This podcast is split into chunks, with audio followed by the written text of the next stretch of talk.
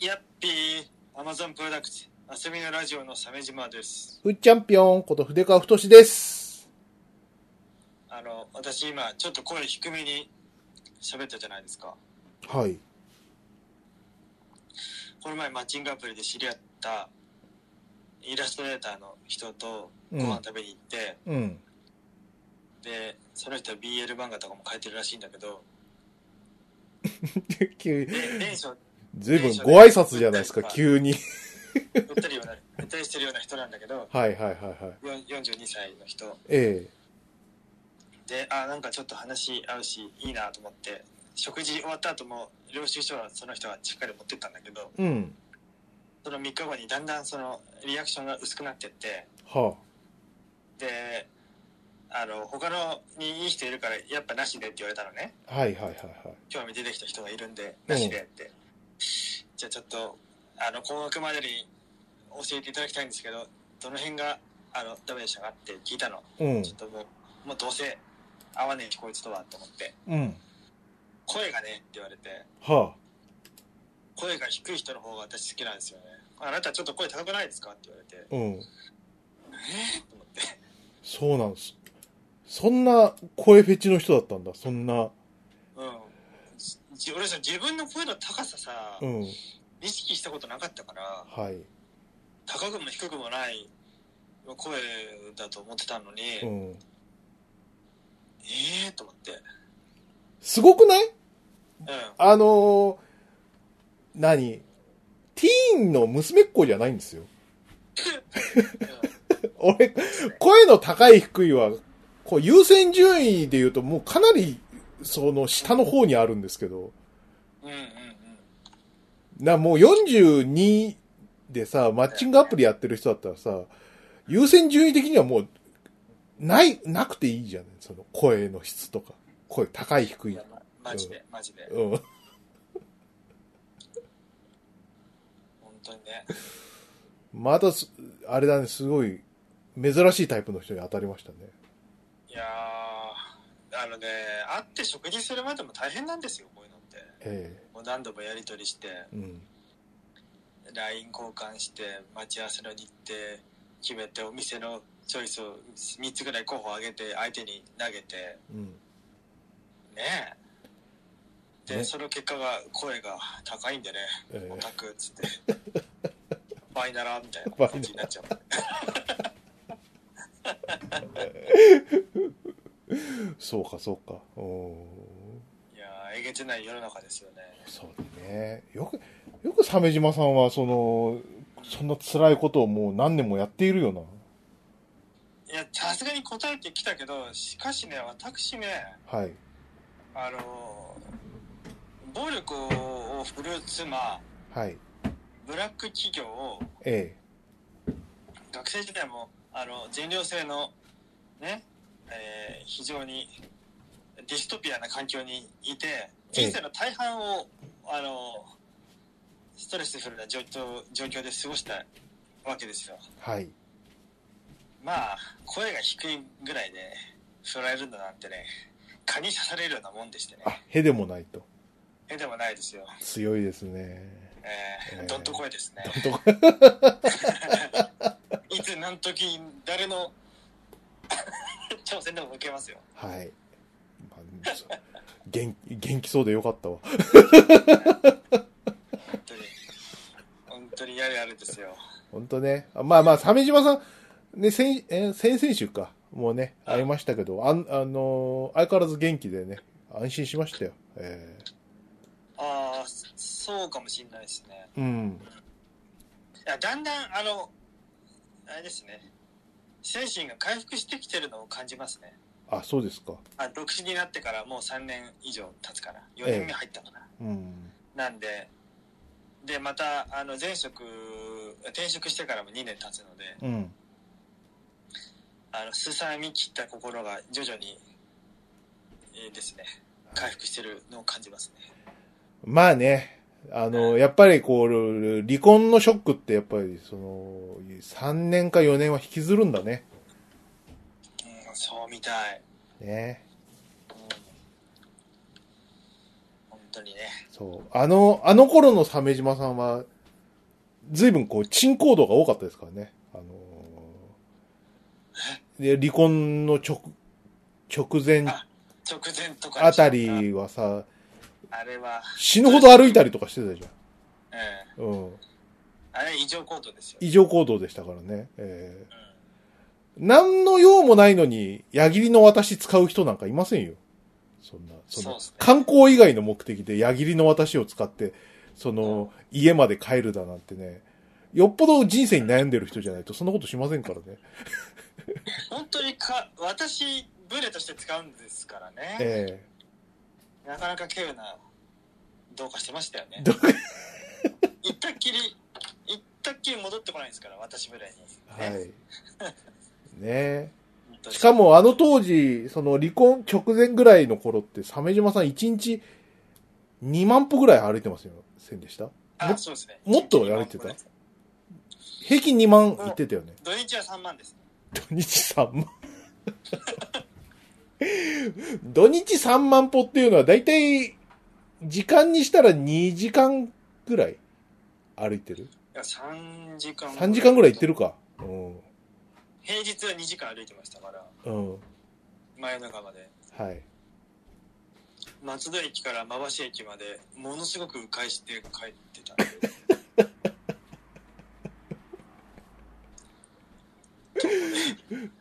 まば、うえっと、まばし松戸間で、最短ルートで行ってもまあ、うん1時間20分ぐらいかな、そんぐらい1時間ぐらいだね。あれ5キロなんですよ。そうだよね。うん。うん。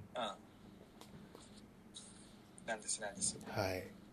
ですんでね。で、もうすっごいめんどくさいですよ。その松戸からまばしって。あそれを毎日。えー ー毎日やってましたね。そうですね。まあ、あの、その話を聞いてね、あの、当時、ふーちゃんは、あ、鮫島さん深く傷ついてるなっていう、 深く疲れてるなっていうのは感じましたけども。異常行動ですよね。何はかい取り憑かれたように。そうですね。えー逃避したかったんですかね。歩くことで。はい。歩いてる間忘れられるんだな、みたいな。えー何ですか今日はもうオープニングから。いつもオープニング鮫島さんあの適当な天気話とかじゃないですか。で、やめろっていう例のやつじゃなく、いきなり本題ですからね。すごいびっくりしました。えそうちょちょっと思い出しちゃったよーあ、そうですか。えーなんか俺最近声低いように低く出そうとしてるなっていうのを思い出してあれなんだなんでだっけと思ってうん。ああそうだったってお前声高いからなしって言われたんだったってそんな、そんな高いとも低いとも思わないけどな。思わないよねうんよっぽどどうでもよかったんだろうな、きっとな。何なんですか本当に腹立つ、腹立つな。そう考えると。うんまあでもねあの他に気になる人ができたんでって言ってくれるだけマシですかね急にブロックとかじゃないんでああ、そうですね。ええ一度会ってるだけにねでもなんかお得な情報だけかっさらってばっくれる人多くて嫌ですねうん。それの1個前の女性は37歳あの最寄り駅が馬橋っていう人がいたんですけどはい。その人はあの松崎周辺にあるあの地元の人もなかなか知らない中国人が集まる中国人のための、えーフードコートがあるんですようん。そこをちょっと行きましょうっつって行って場所だけ押さえた後あのバックれましたしああ、そうですか。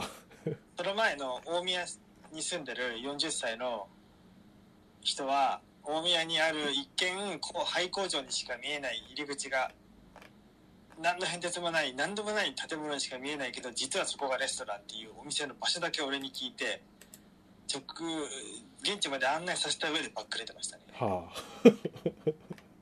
もうって。なんか、あの、本屋で写真撮ってる人みたいですよ。 そうですか。 はい本屋でスマホで写真撮るようなはいはいはいはいはい。やつのようなね、気持ちになりますよ。なるほあれは。どね。ええいやー、すさみますね。えまあ、そんな日々を過ごしてえはい。いてですね。どうですか最近は、まあ、鮫島さん、その、声が低いということで、うんはい高いということで振られ。はい。他は何かありました近況的なやつ。他他は、近況で言うと今は、あの、珍しく先方からいいねがつくというのがあって、ほいいねがついても、大抵はあの、ゴリラ今みたいな人からが多いんですよ。う。うん。あ、マッチングアプリの話、続きね。んそうですねはいはいはい。なんですけど、今回は、あの、珍しくですね、顔を隠してる人から おう。来てですねう、ん顔を隠してるってことは、まあ、顔だけ以外を見る限り、ゴリラ芋ではないとうん。判断してですね、今メッセージが続いてる30代後半の人がいますね。ほ今が、それが最後の希望ですう。。そうです か。最後の希望。はい。まあね、いいですね。なるほど。どうですかなんか映画とかさ。なんか映画ね、うん。映画最近は、先週こそ行けなかったんですが、うん。えー先々週も今日も行ってまして先々週が確かアムステルダムだったような気がするんですよねはアムステルダムという、えー映画がありまして、うんで今日はえーっとブラックパンサーだしあ。うん。アムスの前は RRR だったような気がしますはい。RRR、俺も見ました。うえんいいよねあれねー見ましたよ。疲れ た。いや、あのさ、バーフバリの監督の人だからさ、つまんないはずないのは分かってんだけどうんうんうんうさ、んうんあのー長いのもう、もう勘弁なんで すよ。三、あのー何、普通の映画だって集中力続かないのにさ、3時間無理って思ってたから。 うん。ねそうだよねそう。長いよね長い。で、バフバリーはさ、奥さんも一緒に行ってくれたからさ、おおよかったねそう、い行かないって、行こうよって言ったけど、うーんって言うから、あれ乗るあんま り乗り気じゃんそうなんだよインド映画見る前の気分ってそうだよねそうんわかるわめっちゃわかるそう俺も RR 見る前 RR 見る前は、う、いうん、やでも長いんでしょってそう、思ってたそう、長、長いからなまあ、ここの、こう、何、一歩が踏み出せないんだよなと思ってさ、うんそうこうしてる間にさ、IMAX 終わっちゃって、ああ惜しいねそれはそう、まずいと思って、うん慌てて一人で見に行ったんですよ。おうおううんいやー、もうケツが痛い。だからもう、恥ずかしくて、あの、うんもう、その、何ひ一日一回上映になってるわけですよ。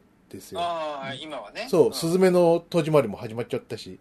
うんだからさ、あの、もう、何一上映がさ、もう超満員でさ、空いてる席なあくあて。そうなんだうん。で、右も左も埋まってんだよ。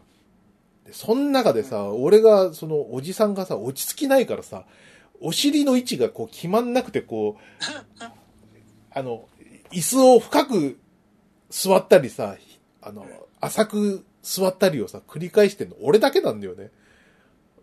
あらま恥ずかしくてもあもじもじもじも う、じもじもじもじもじしてて、この親父、落ち着きねえなとも思われてんだろうなと思ってさ、うん恥ずかしくて、でもまあ面白いからすごいなと思って。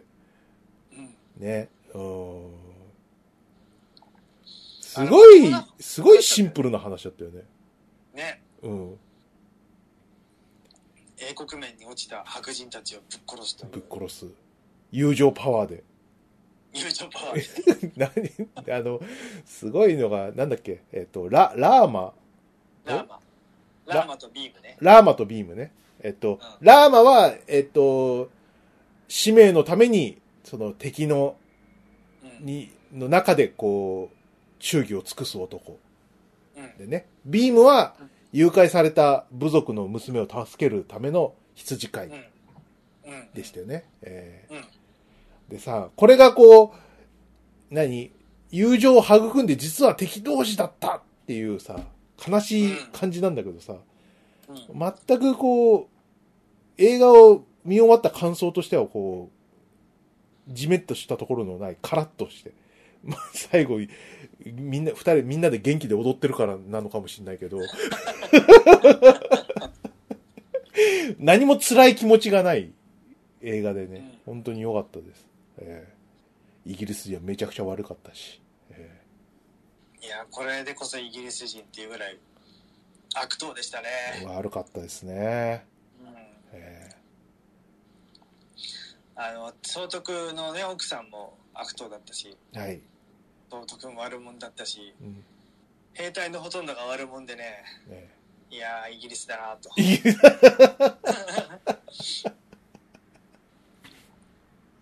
俺、あの、パンフ売り切れだったからさ、ちょっと確認できなかったんだけど、うんあの、何、ビームの、あの、何、す、救おうとしてたあの、子供は、あれは何、妹っていうことでいいのあれは。実の妹なのそれとも妹って言ってる人なのえー、なんうんあ細かいことは俺覚えてないななんかね、あのさ、あの、なんか、イギリス側にさ、こう、こあの、と仲のいいさ、あのう、ん部族の仲介者みたいな人がさ、そう忠告しに来るじゃない。うんあの、なるべく早く、こう、娘を返した方がいい。うんうんあの部族はすごいおとなしい部族なんだけども、うんその部族を守るために羊飼いが一人いると。 で、その羊にが、こう、何、迷子になったら、命を懸けて守る男がいるうんと。それがビームだった、みたいな話でさ。 うんおあ、これ見たとき、おかっこいいな。使命のために全てを投げ打つやつだなと思ったんだけどさ。うんあの、あれ、なんか妹って言ってんなと思って。い、妹ってなるとまたちょっと違っちゃうんだけどなと思って。そこだけちょっと残念だったんだけど血のつながった妹なんだろうかねな。なんか、血の繋がった妹だったら助けるの当然っていう気がするから、あんまり、俺的にはこう、グッと来なくてさ。な、あの、契約だから、こう、きちんと、その、娘っ子一人でも助けに行く命をかけてみたいな方が、俺はいいなと思ってたんだよね。あープロの羊飼いだそうそう、プロの羊飼い、超強あいー、超強いパパイヤ鈴木みたいな顔をした人さ。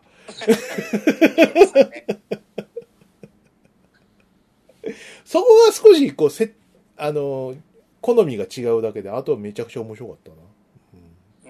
うんいや面白かったナトゥーダンスの場面も結構良かったよ、うん、ね、うん、イギリス人とダンスバトルそう。してねあのーお前にこれがわかるか、単語と、なんかワルツ、え超かっこいいだろ、みたいな、うんすごいね、こう、両県の狭いイギリス紳士が出てくんだよね、嫌な。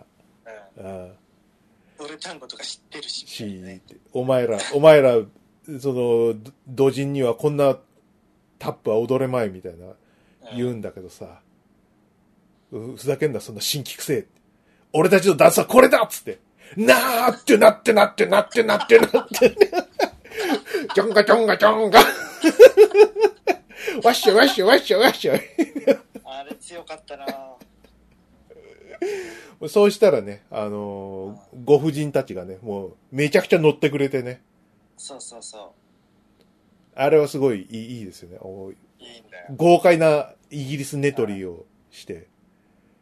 ねもう、もう顔真っ赤にしてさ、俺だ、俺たちだってよ、そんなステップ踊れないなんつって。 なーってなってなってなってなってなって。出てたみんなで踊って。で、う激しすぎてもうみんな脱落していくんだよんねう。うんで、もんねう、ね、ビームとラーマと、あとその、いけすかない、そのうん、単語紳士がさ、うもうん3人残ってさ、で、最後、ね、イギリス人が落ちて、うんう勝ちっていんう。 ねなー、なーってなってなってなってなってなって。そこで結構ラーマがさ空気読んでちょっとわざと負けるあたりがさはい。ほっこりするよねそうね。友情だよ。うん友情だねそう。 ラーマと、ラーマとビームのあの、友情を育み、あの、何、モンタージュシーンは、お面白かったですね、あれ。 ああ、いいね。本当に。あの、キスしてないだけぐらいでしたよね、あと。あうんベタベタベタベタ。イチャイチャイチャイチャ。イチャイチャイ。イチャイチャ。いつ見てもインド人のね、あの、距離が近い。うん ベタベタじゃないですか、本当に。うん。ヒゲ面の男、ムキムキの男がさ、ペッタペッタ、ペッタペッタ。 肩車して何かなと思ったら、もう最後の伏線だったっていう。ね、肩車で、こう、なんか木の何か取ったりとかしてて、ね。うん。ちゃんと伏線張るんだななーって。 あれ、伏線でいいのああやってね、肩車したらいいよねって。うん。君は足が強いしって。うん。うん。僕は腕が強い、なんつって。うん。で最後、牢やつれして、腕だけビンビンに鍛えた、ね、ラーマンをね、うん。ビームが肩車して、そこれで超強いなんつってう。最強の足と鍛え上げた腕が一つになったら、た。うん。誰もかなわんだろう。どうって。どうだ、イギリス人名なんつって。えー強かったです。すごかった。やっぱ合体技は燃え上がるな。。ね。おーやっぱりこう一部の映画好きの人はやっぱあのシーンを見た瞬間にあってうん。ミラクルカンフーはい。足だって90年代にクソみたいな雑誌でスチールもうぼやけたスチールでしか見たことないけどうん。あれじゃんっね。てね肩車する映画って他にあるのないうん。ないよね。漫画でせいぜいあのあれですよはぐれ悪魔コンビとあのテリーマンとヒロニモだったっけあれはね、そうか。うんゆで、あとゆで卵しかいなかったんだ。そうゆだからゆで的発想なわけよあれはそうか、そうか。うん。ゆでメソッドだったわけだねあるあるあそうるだね。うん。面白いわけだよねよかったです。あのー、要は、ね、さっきもちょっと、その植民地時代のさ、抵抗の物語だからさ、新規臭くなるところが、うんね、あの、実に明るくね、えうーん、ね最後もダンスして、ね、うんシータちゃんは可愛いし、え聞いた可愛かったなー可愛かったね。うんあの河村ゆきえみたいなたぬき顔でねあ、そうね、河村ゆきに似てるな、そういえばな。うんねねたぬき顔の女はいいよなうんうんあの、ジェイファーも良かったよ。はい、ね、あんな都合のいい白人いるんかって、いる、嘘だろっていう、ミラクル白人。ミラクル。現地人に優しい、ねああ。えー何を気に入ったんだろうなとは思うけどな。ね。ビームの。いやもと、もともとやす単に誰にでも優しい人で、うん。やっぱ、ダンスじゃないかそうか。ダンスで惚れちゃったのか。な。 うん。ビームの激しいダンスでそう。えーそうそう。やっぱ俺もあれだな、マッチングアプリだったらダンスしなきゃダメ だな。なーっとなってなってなって。渋谷でね、ナトゥダンスして。そうですね。あれで、うわあもうめちゃくちゃ体幹強くないと無理じゃないですか。いやーもうすぐこけちゃうよ、あんなの。ね。うんもう秒で転んじゃうよ。うん捻挫しそはい。う。でも面白かったなよかった。うんただ本当に、本当にあのインターバル入れてくれっていう。うんインターバル映画の中では流れるのにね、ね休ませてくれないんだよね。ね厳しいな。厳しいよあの今回ねおしっこ対策すごいしてあの映画前にあの2回おしっこ行ってうんうんうん。でなんかなんだっけわらび餅食べるとおしっこししたくなくなるみたいななんかどっかで読んあ、でなんかたおお餅類でしょお餅類、うねん、あれもあのそうよね。家で家でなぜかわらび餅食べてさ 家でわず、なぜかをわらび餅食べて映画行ってくるっていう。 奥さんきょとんとしてました。なぜわらび餅を。なんでわらび餅食べて映画行くんだろうなぁ、なんつって。ねえ。え、でも、あれだった、匂いは。あ、まあ大丈夫でした。うん、でも、そこまでやって、ね、おしっこ出たらちょっとやばいよね。うん、2回もおしっこ行ってるからな。うんえ、2回って何、何のああ、その映画前に2回おしっこああ行そうっだて、ねそうそうそうそうそう。でド、ドリンクも買わずにさ、うん、おー空っぽにしてましたから。完全にええはい。ね。まあ、ああ、そうそう。あと、ブラックパンサーを、早いね、さすがにねあ。どうでしいたやーと言っても1週間遅れてますよ、僕は。本当は先週見たかったんですからね。うん。ブラックフォンさんなんかね、その見る前に疑問として、ね、主演俳優のチャドウィック・ボースマンは、はい2年くらい前に癌で亡くなってるんだよね。そうです。ほんで、なんか予告編とか見ても、なんかもうさも、ブラックパンサー死にましたみたいな話してて、うんあれでも、これまで MCU の中でアイアンマンは亡くなってたけど、うん。ブラックパンサーは死んでないよねってうん思。ってたの。はい。それが謎だったんだけど、うん。なんか映画のもうほん最初の冒頭であのもうもうあのティチャーの脈拍が30ですとかって「やばいです、激ヤバです」ってう言って、ん。こうシュリちゃんがいろいろなんかテクノロジーで対策するんだけどその回もなくあのティチャラは先祖の元へ旅立ってしまったって言ってあ、オープニングで死ぬ、みたいオな。ーはいプニングで死んだはいはいはい。あそうですかってなってあれみたい、バイオマンのバイオイエローシスみたいな感じですよね。急 に、あれあ、死んだのみたいな感じで。え綺麗な方のバイオリルをねえ はい。あ2代目ブスでさ言う、言うな よ。急な代役をやってくれたんだよ。 子供ながらに、うーん。なんかもう具合悪くなる見てて。うん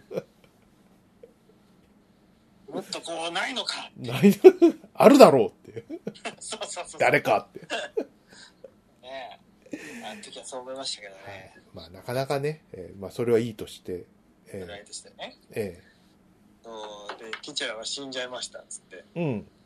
そっからが始まりなんだよ。はい。で、その後なんか、ずしばらく葬式のシーンとか、みんながメソメソしてるシーンが続いて、うん。えー、なんか暗いなーと思っていう感じになってでマーマーベルってロゴが出るじゃんうん。いつものテーマ曲と一緒に、はいはいはい。でそこはチャドウィック・ボーズマンを追悼する意味意味でそのマーベルの字の中に流れる映像はこれまでのチャドウィック・ボーズマンの場面がバーって出るのうん。あああの人死んじゃったもんねと思って残念だなってでだから劇中でも死んじゃったことになったからうん。つまりチャドウィック・ボーズマンは亡くなったけど別の黒人がティチャラとして出てくるっていうことではないってことが分かったんだよねはいはいはいはい。えー、だでもあれじゃんって思うわけですようん。あのウォーマシーンの中の人は変わったじゃん途中でとかさ、うん。ねそれにあのーなんだっけハルクのあ、そっかそっか。ハルクロスの。長官だっけうん。ねロス長官をあの俳優さん亡くなっちゃったでしょうん。ウィリアム・ハートでその人ウィリアム・ハートの後は今度は、えー、とハリソン・フォードがやるんだよね、うん。別にティチャラを死なさんでも良いのではってうん。は俺いずっと思ってたよはいはい。終始代役を立てれば良いのではないか。ということで、ね。いいじゃんって思ったんだけど、えでもなんか MCU の世界ではチャドウィック・ボーズマンの貢献度はいやアメリカの中の価値観では相当高かったのかなえうんうんそその MCU の歴代の作品の中でもブラックパンサーもう売り上げなんか3本で目に入るぐらい高いんだよね。あ、そうなんだ。うん、うん。ということもあってなんか半端な対応ではできないぐらい存在感があったからうん。なんか死んじゃったんじゃないかなって思ったんだよね。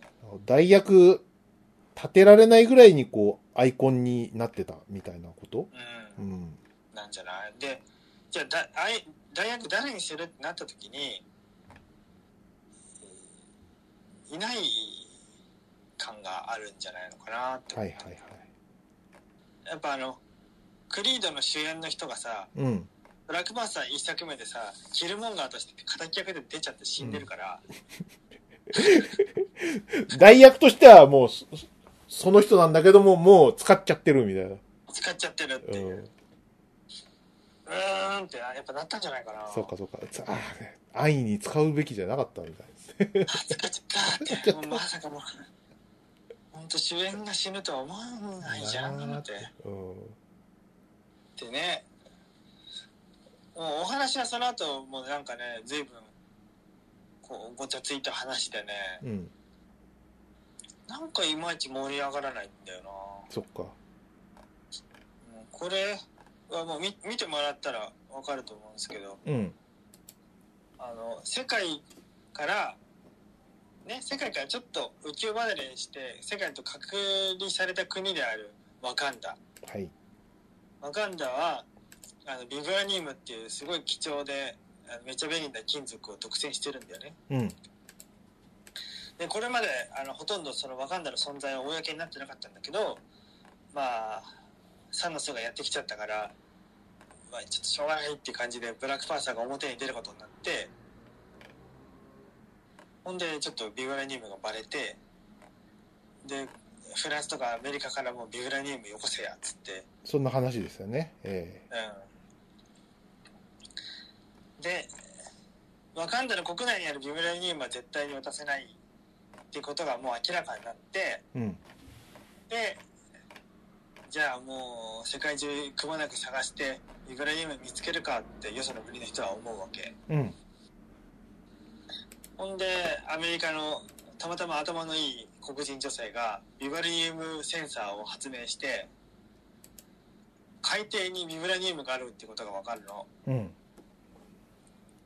でそれがたまたまあのあの貝殻パンツでおなじみのサブマリナーの地元ではい。サブマリナー出るんですね。えあサブマリナーが出るのは予告編でも言ってるからえはいはいはい。それでサブマリナーが激おこで、えーっとめっちゃしっちゃかめっちゃかになるとなるサほブど。マリナーっていうのはあの結構話が通じない人っていうのでうん、ねおなじみですから、まあ、見た目的に、まあ、す通じしそうな相手ではないよね。ううんん、言葉は通じるんだけど話が通じないんだよね話がこじれにこじれてもういろんな人がもう大迷惑を被るという話になってたなるほど。だからなんかうんどういう終わり方したらよかったんだろうってやっぱ思うんだよな結構、その、アメコミ強者の鮫島さんでも、こう、悩ましい感じだったのね。あんまりこう、すっきりするような感じじゃなかった。なんか今回の作品はこうアメコミにある程度なんか知っててとかっていうのはもうちょっと離れていっていてうん。 MCU 独自の発展の仕方をお話の進み方をしているというのもやはりブラックパンサーが死んでるからね、なるほど。うん、ブラックパンサーが死んだことで、えーワカンダはどう誰がどうやって国を立て直していくのかみたいなそして突然現れた敵か味方かね海パン男っていううん。空飛ぶ海パン男をどうするんだみたいなのもこう絡んできてっていう話なんだけどうん。なんかね終わり方がすっきりしないんだよねうーんなんだろうこの話し合っても話し合わなすぎてあのあっという間に話がこじれてあかんことになるって映画ってよくあるよなっていうなんかそれだった、そっか。ああなるほどね。今ちょっとネイモはどんなだったかなと思って見てますけど、海パンですね。海パンだよねね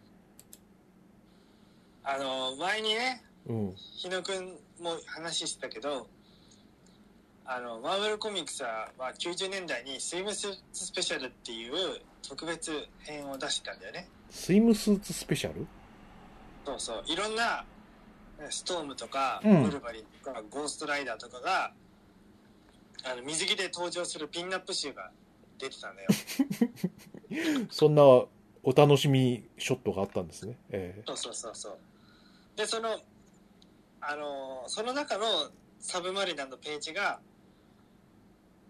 あのあの例の伝説の貝殻パンツあサブマリナっていうえ武田久美子先輩そうのリスペクトなのか、あっちが先なのかわかんないですけど、そうそうそう 武田久美子リスペクトのはい。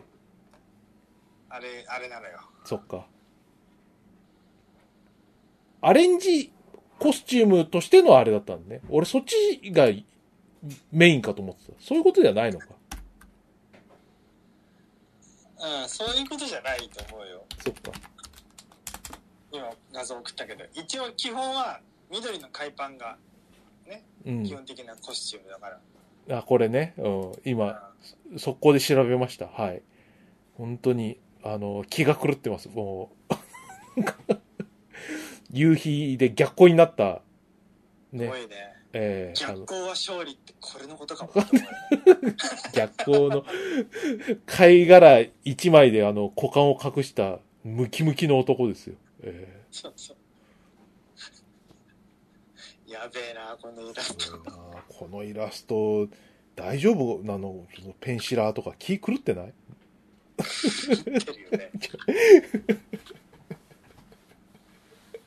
なあ狂気を感じるんだよね。え一応サブマリナーはね、90年代のスパイダーマンのゲームのね、ベルトスクロールアクションーうん。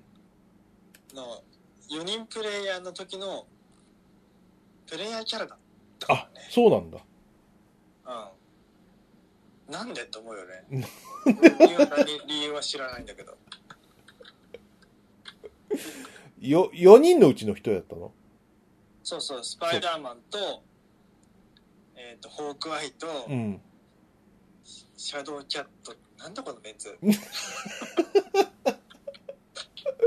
ホークアイだってどうかと思うのに、まだそのマーベル前でさ、そうそう、マシーャドブウキャットじゃない、ブラックキャットね。ブうわーラックキャット。と、うん。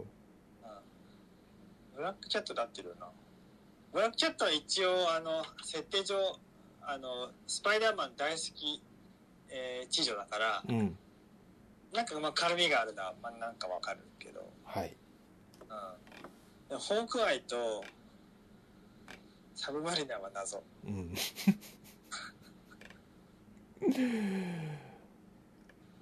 なるほどね。はい。で、それでおなじみだったからね、うん最初に、最初のサブマリナーの印象はそれだったから、なんか気のいい、スパイダーマンとも、あの、仲のいい、ナイスガイかなと思ったら、本当に話の通じない、なんか、うん。やべえやつで。なるほど。うんいいですね。ああとはなんだっけえっと、アムステルダムはああ。見たって言ってたな。どんな映画こアムれステルダムねアムステルダムなんか話ややこしかったな。ちょっと実話をベースにしたサスペンスものっぽかった。そんな、そんなにぼんやりしてるんだったら、まあ、じゃあ、いっか。ただまあ主人主役っていうか俳優さんがさうん。豪華でうん。クリスチャン・ベールとマーゴット・ロビーおとおアニャ・テイラー・ジョイとジョン・デビッド・ワシントンとレミ・マレックであのあのなんかグッドルッキングシンガーのテイラー・スウィフトー。はいはいはでロバート・デ・ニーロいはい。すごいよねメンツねうん。ね。ちなみにテイラー・スウィフトはね最初出てきて5分で車にひかれてしまうあ、そうなんだ。ああとマイク・マイヤーズも出てるなまあ、でマイケル、えーシャノンうん。でゾーイ・ザルタナすごくないうんうんだからあのバットマンとハーレークイーンとゾット将軍とえー、っとオースティン・パゾワイザルータズ。ナゾイザルタナはあのなんだっけあのガモーラだうん。はいマーブルシネマティックユニバースだねはいはい。ねあとフレディ・マーキュリーが出てるんだよね、レミレミ・マレックねはいはいはい。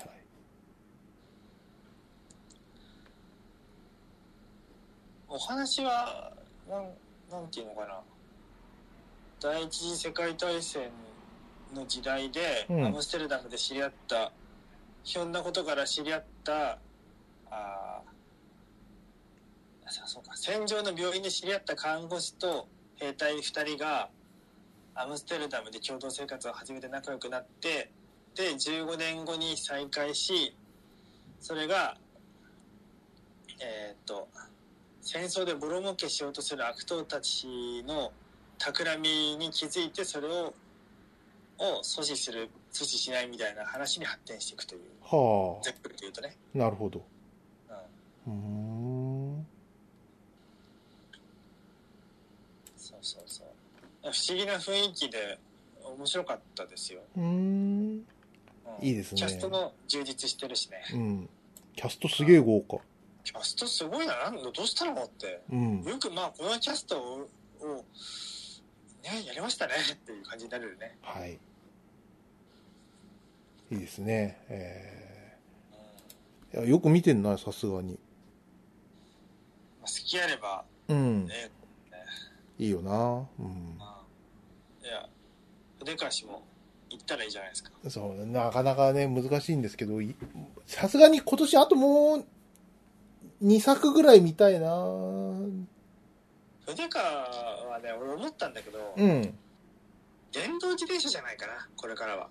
どういうことあの、ママシは、は駅の向こうは結構高低差があって、うん。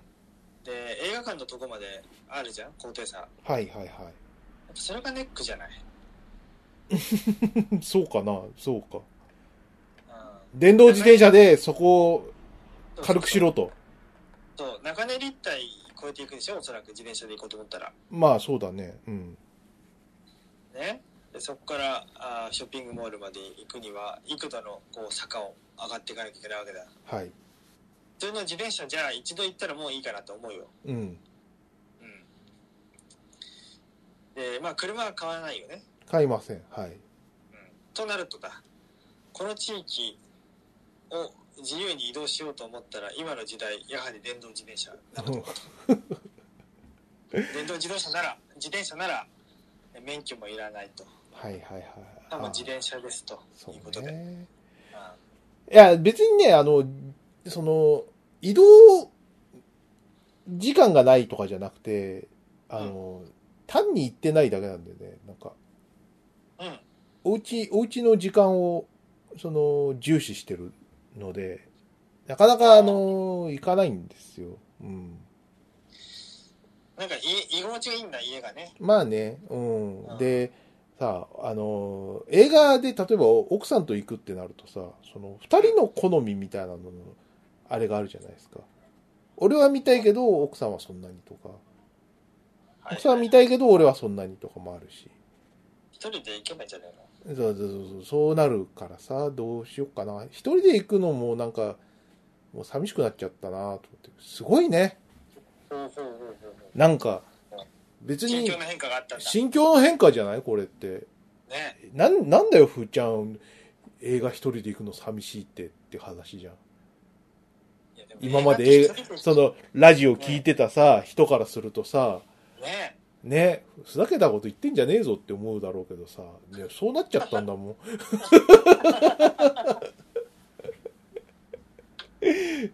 ん。なんか、なんか楽しいものを見たらさ、なんか、あの、話し合いたいとかしたりすると、すごい面白かったりするじゃん。はいはいはいはい、うん。それはあるかなそううん。あの、食べ物もそう。あうの、んなんか例えば、ほら、ひ一人、で、その例えば休日さ、一人で遊んでる場合とかさ、うん今日お昼どうしようかなとかさ、思ってうんうん、なんか、面白そうな、なんかお店あったら入ろうとか思うんだけど、うんあ、でも入ってもな、俺だけ美味しいだけだしな、じゃあ松屋でいいや、みたいなことになるんだよ。おーうん。そほほう。なんか、その、レストラン、なんか、前にさ、あの、ベトナム料理屋さん行ったんだけどさ、一人で。うんうんうんあすあ、美味しい、いいとこ入ったなと思って。なんかうん、あの、店員さんもフレンドリーでさ、うんうんなんかサービスでバナナの天ぷらくれたりとかして、えめっちゃいいじゃん楽楽しかったんだよ。ああ、でも、はあ一人で、こんな楽しいで、なんか、なもったいなかったなとか思っちゃったんだな。うん、えーそれとなんか一緒な感じがするかもしれなそりゃだいぶ心境の変化がい。ありましたね。えねーはい。結婚で変わりました、ふーちゃんは。はい。いやいい奥さんを持ったんですよそうですね。はいいい奥さんだと思います。ねはい。そういうことですねはい。まあ、そういう感じですね。あとはなんか、なんですかね、最近のニュースで言うと、あの、ショッキングのやつ、あの、あの、インサイダー取引のインサイダー中ね中、い中って、インサイダー中って。おえっ、と、昨日のニュースんかな昨日かなあれき金曜日ぐらいにあの、えっ、と、スクエニのインサイダー取引のね、うん件で、なんかよくわかんない人が逮捕されてんなと思って、実名出てたねスクエニの社員のねはい。で、3人目の逮捕者が中裕二ってことで、どぎも抜かれましたね。えーあのバランワンダーランドのバカ野郎。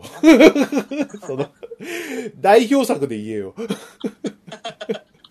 ソニック・ザ・ヘッジホックのね。はあーはいい。はい。それとか、あと、マークス・リーバン・北斗の剣とかでおなじみの、あーあの中裕二さんですよ。驚きましたね。ねね。ドラゴンクエストタクトねうん。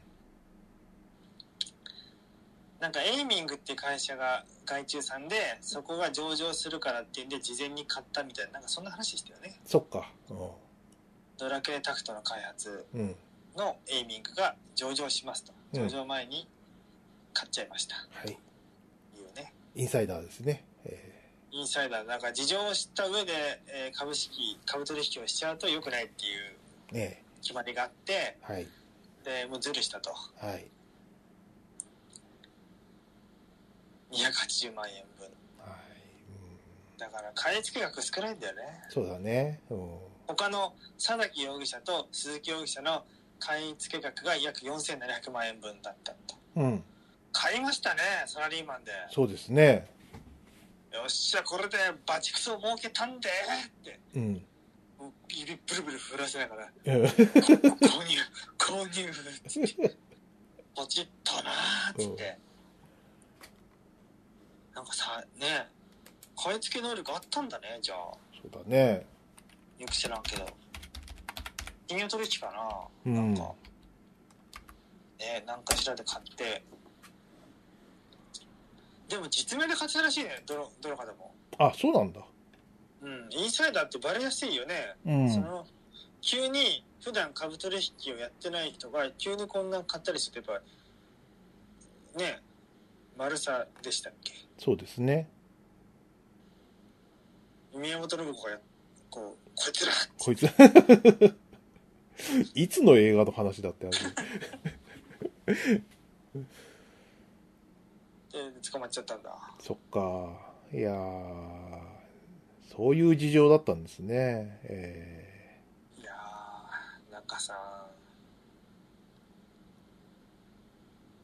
ねー、ね、しょんぼりですね、なんかね。ええ、でもバレてないだけど、もっといろいろやってんでしょ、他の人も。ーそうね、なんか、これはなんかそういう、なんか事情の中で、こう、芋づるで見つかっちゃったって感じしますね。ねうん。いやーまあね、あのー、ふーちゃんはもうメガドラ、メガドラ信者、セガ信者だったわけで、えその人から、そのふーちゃんからしてさ、やっぱ中裕二ってやっぱアイドルですから、そうだよね有名な開発者だ開発者、だから宮本、宮本さんみたいなもんですよ。岩田さんとかさ。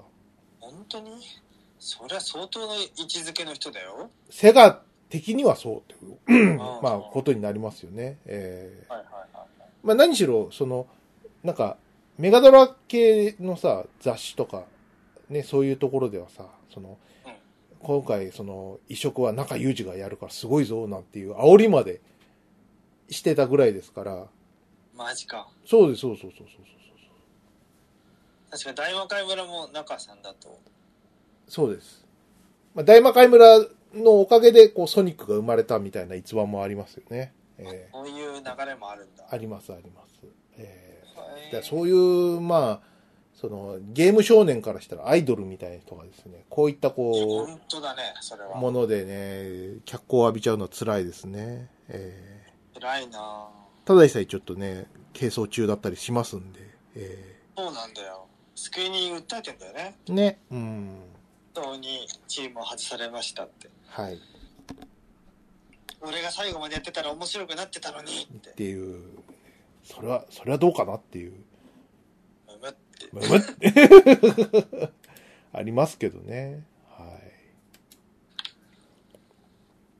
いやー怖いなぁねまあ、ショックですけど、まあ、これが、ね、あ、なんか、こういう、こういうこともあるよっていうことですよね。えうーえーなんかこう、ね、な、なんかしらみそぎすぎすぎたら、こう、また本業の方で頑張ってほしいですね。んそうだよねうんまたね、釈放されたらどうどんな判決が下るかは分からんけどわかりませんんけどね。えーねそうそうそうそうそう。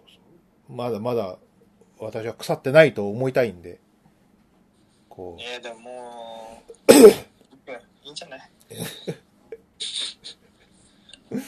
岡本良樹だって復活したんですからね。わかりませんよ、まだまだ。そうだよねそうです。えそういえばなんかゲームの偉い人で思い出したけどえうん。元カプコンの小林博之プロデューサはい。ーがネットイースのにね転職したんだよねえっと、小林プロデューサーというと、あのー戦国バサラの人。煉獄バサラのはい。野友美子大好きおじさんの インタビューの時は必ず結婚指輪外すでおなじみの外。すえメガネと結婚指輪外すおじさん、え気持ちが悪いよ。気持ち悪いよねその通りもうファンの間いや多くの人にとってキモキモいんですよはい。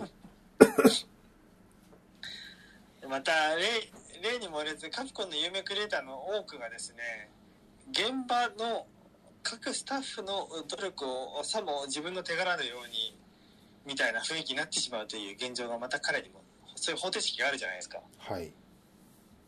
ねうん。その法則はどうもうんその人にも適用されてるっぽくてですねええこれはネットイース破れたりとは言わざるを得ないとあ。なるほどね。掴んじゃったみたいな。掴まされたみたいなこと大です丈か夫かネットイースどんな判 断だ金をドブにしている気かいうねっていう、まあそうですよね。いろいろこうね、えーなんかね、ありそうですよね。えそうですねーねえ。本本当当ににテンセント、うん、本当にその人は、こう、優秀な人かななんて、ちゃんと調べないといけませんよね。そうなんだよね有名だしそう有名タイトルの主要人物ではあるもののえーうん。なんとなくこうごごっつぁんゴールというかなんかたまたまそのごっつぁ立ん場にこう。いたはいみたいなことあるしねはいはい。だから名越名越じゃもう怪しいもんですよどうなりますかねどうですかね、直しさん。まあ、スタジオ作りましたけどね。なんか恵比寿にの方にあるとはい。記事で見ましたけどあね、、そうですか。うん。うん、どうなることやらね。まあ、ダムどうなんですかね。わかんないですけど、頑張っ、頑張ってって思いますけどね。我の竜が如く好きだし。竜が、あ、そうそうそうそう。あの、名越さん、竜が如くばっかり言われてるけど、ちゃんと普通の、なんか他のゲームもヒット出してたりしますからね。えあじゃあすごいんじゃんえそうですよ。だからスパイクアウトも名越さんだし。あスパイクアウトね人気あったうん。あれなんかリメイクとかしてほしいんだけどな。ねうん。ね。ああとは有名なデイトナ USA も直したんああでね。うん。綺麗だった頃の名越さんがはい。綺麗だったから。 ね。まあまあ、そういった自、自力のある人ですからね。がん、やれるとは思いますけどね。全然。ね今はねテンセントとネットイースが日本のクリエイターをねあの採用してねうん。いろんなスタジオを作ってますよねそうですね。うん。えーっと元ソニーのね富山富山圭一富山光一郎、うん。サイレンとかの人のスタジオもありますよねうん。あれはテンセントですよねはい。そのそれらのこの中国資本のスタジオが今後どうなっていくかですねうん。そうですね。はい。この先楽しみですねそうですね。うんまあそんなとこかな。じゃあちょっと、あれですか。えっと、ハッシュタグやりましょうか。すげえ溜まってるんで。8月3日とかですよ、最新のやつ。うんいいですかね。今11月20日なんですけど、ああちょっと経っちゃいましたね経っちゃいましたね。はい。えっと、8月3日、み、サメジャさん見れてますちょっと待ってください今アクセスします、はい。今からあ、声ハッ低シくュしタてグんアマのプロアクセスします よ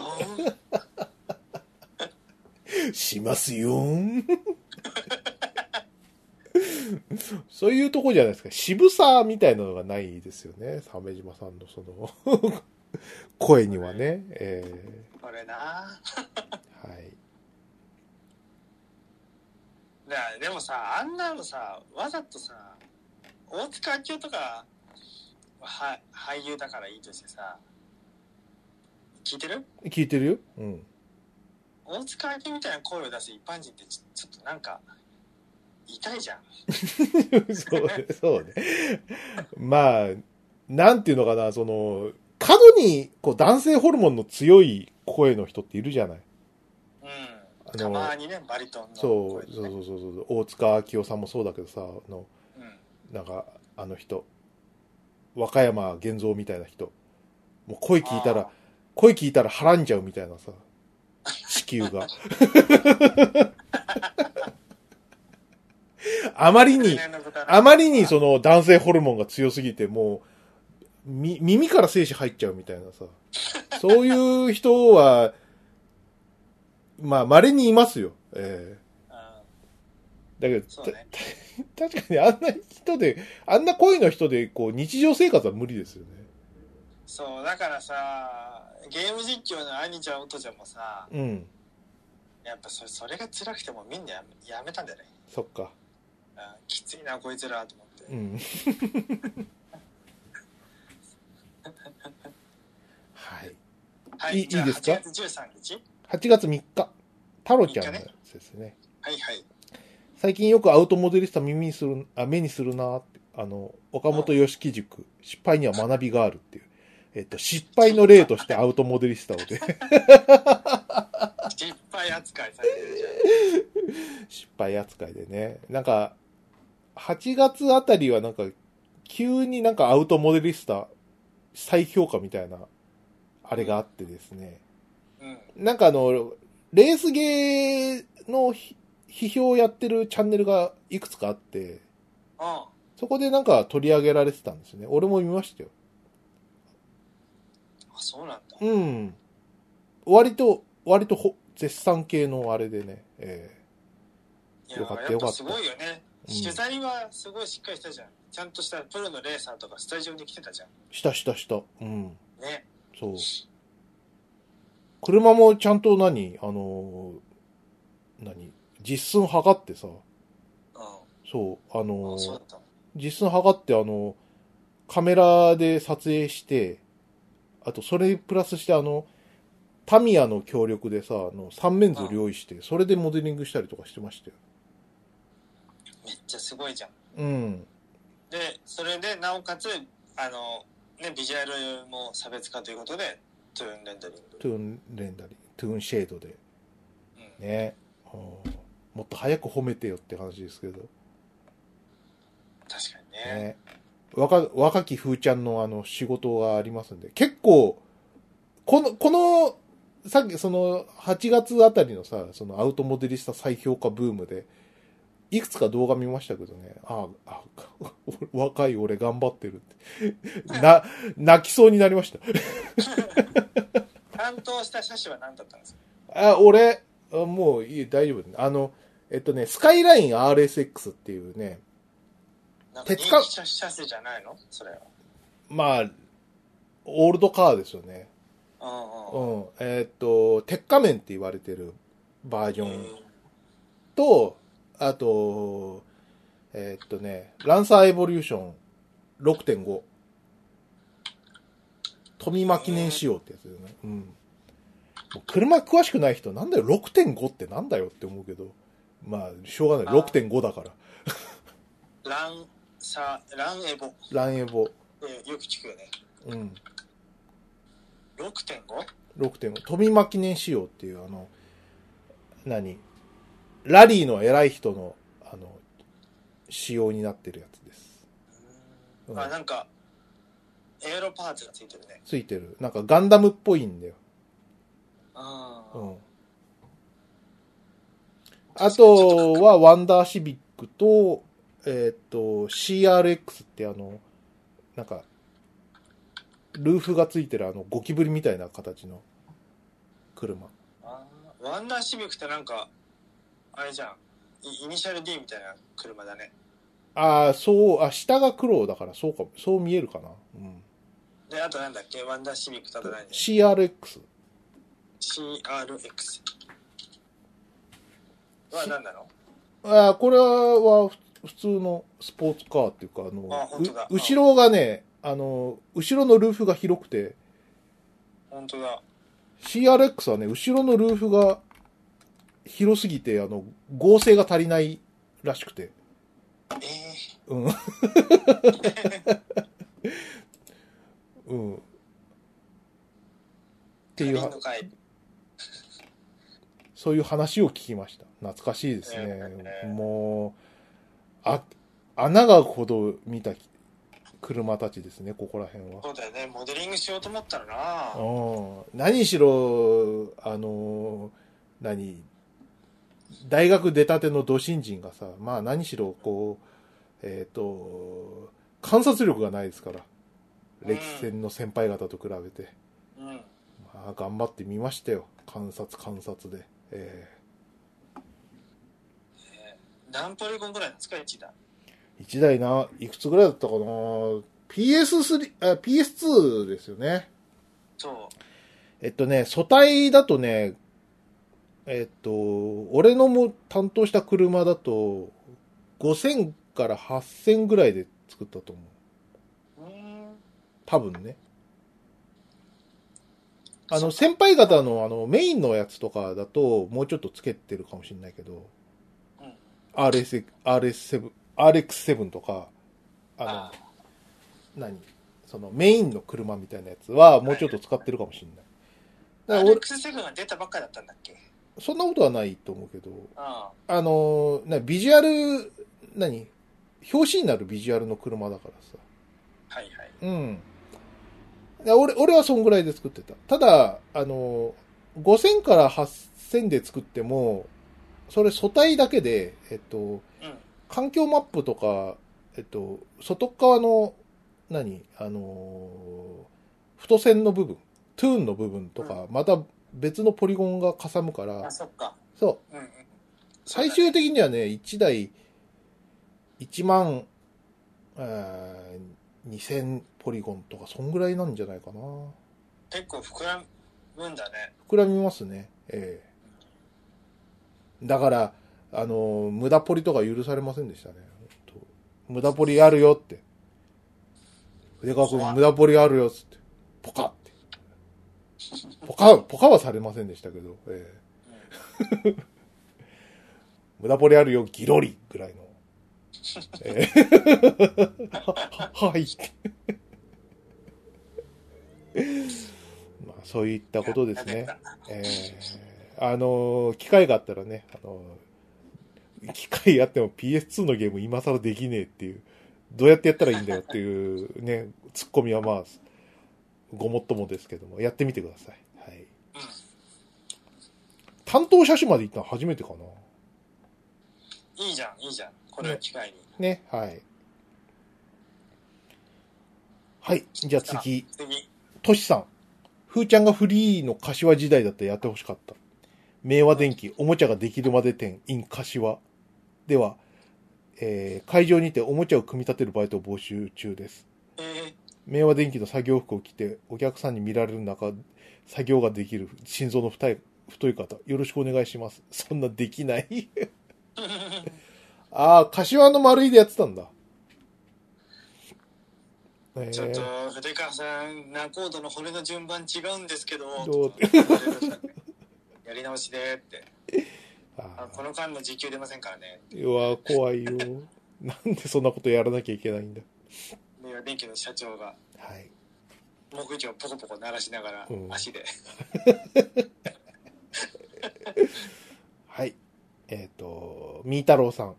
えっ、と、声優の小林清さん、死去。ああ、もう8月だってしてたかね。えー次元大介役、89歳。次元の声がおじいさんの声だ、なんて言ってましたが、ご冥福をお祈りします。そうですね。いやー、一生、生涯現役だったんだね、ほぼね。ほぼね、だから後半は相当困ってましたよ、多分、関係者の皆さんは。えーうん。ご本人も言ってましたけども、あのーうんおじいさんであると、声が。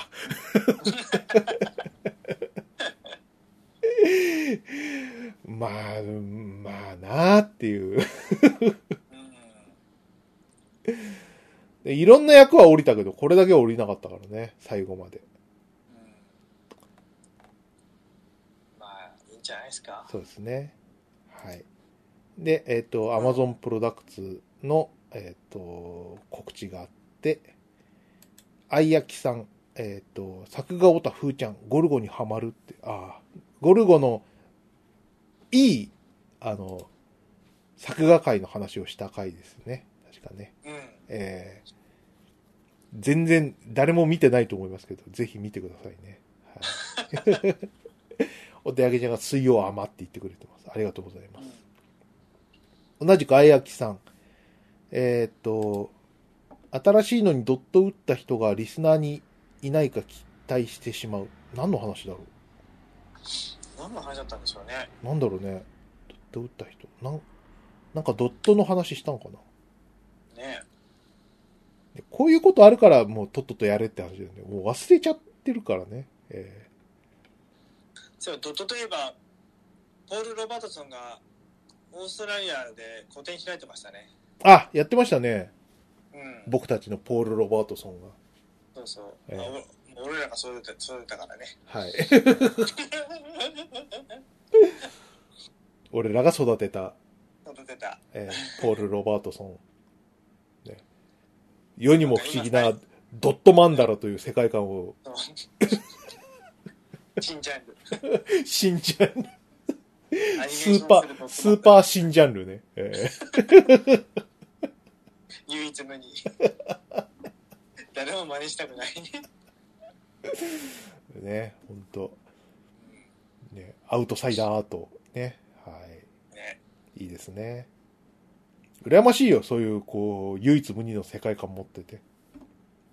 いや、すごいアーティストだよな。ね。うん。はい、ええー開ける。うん。あうん、次行きますよ。としさん。はいはい。えーっと、ジョーバンズが世界を制してしまうのかっていう、イオンモール鳥で、2025年開業、えーっと、ディズニーランドよりでかい化け物サイズの敷地面積と、東京ドーム13.5個分、やばいよな。ね。えー俺の知ってる中で一番でかいモールは越谷のイオンレイクタウンなんだけど、はい。それを超えるかもしれないんだろそうだね。やばいじゃん。イオンレイクタウンってさ、駅から行って、橋まで行って帰ってくるのに3キロぐらいあるじゃん。うん。マクロスだよ、マクロスマ。ね全フロア見たらさ、3階建てだからさ、うん。うん。 9キロあるんだよ。はい。途中で死ぬ。うん。俺、はいレレイクタウン行っても、あの、奥まで行かないからね。 うん。死んじゃうよ。もう、カプコンカフェにたどり着いたところだったらもう死ぬよ。し奥なんだよな、あれ。うん、奥なんだよ、あれ。な。はい。いいですね。鳥で、できたら行きたいですね。行きたいね。うん。歩きながら収録とかしたいな。おおいいじゃないですうか。ん。はい。やりましょアポロさん。えーっと、8月15日、ポッドキャスト聞きだよりということで、えーっと、674回聞いていただいてあります。ありがとうございまう。はす。い、聞いていただいてますね。ありがとうございます。はい。お手上げちゃん。えーっと、市役所にウォンバット化新設、ギネス記録認定まで町おこしへ。という、ええここどこださつき山動物園か。池田市じゃないですか、大阪の、そうですね五木山動物園がある。はい。我々行きましたね。行きましたウォンね。バットを見に。今年はね、あの、さつき山動物園でウォンバットでイベントやってたらしいんですよ。ウォンバット祭りみたいな。まあ、行政もね、ウォンバット化ができるぐらいだから、こう街を挙げてのウォンバットを盛り上げるという流れになってきてるんでしょうね。そうですね。これはね、早くね、法律を改正してね、より多くのウォンバットをね、あの、輸入してきてほしい。そうですね。えあとまあ、動物園の方でも繁殖をね、頑張ってほしいなと思います。ーオーストラリアとう、ん、オーストラリアと今、ね、いい仲なんで、ウォンバットうん、もっとくれるかもしれない。もっと欲しいよね。パンダ少なくなるかで、ウォンバット多くなるみたいな。うん。パンダはな、別にいいよ。もう見た、十分見たよ。じゅ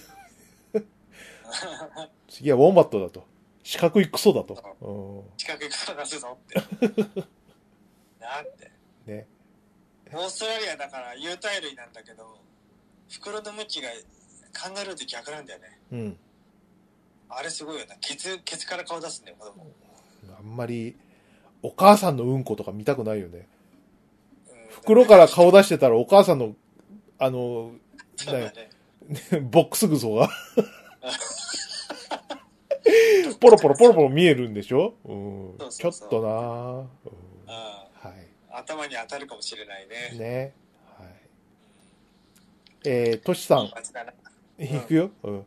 トシさん、足がめちゃ痛えから、病院行ったら痛風の疑いありとのこと。俺も陽明酒飲むかって。陽明酒で俺痛風治したわけじゃないですよ。痛風じゃなかったし。うん。岐阜、ぎ偽痛風でしたからね、私はね。ああ。無事に痛風ではなかったと。なかったです。はい。そうですね。じゃあ、どんどん行きましょう。ちょっと、まだ、はいまだはい9月だわ。あいあきさん。ふーちゃん、京都へ行きました。楽しかったです。えっ、と、ポメラニーヤン。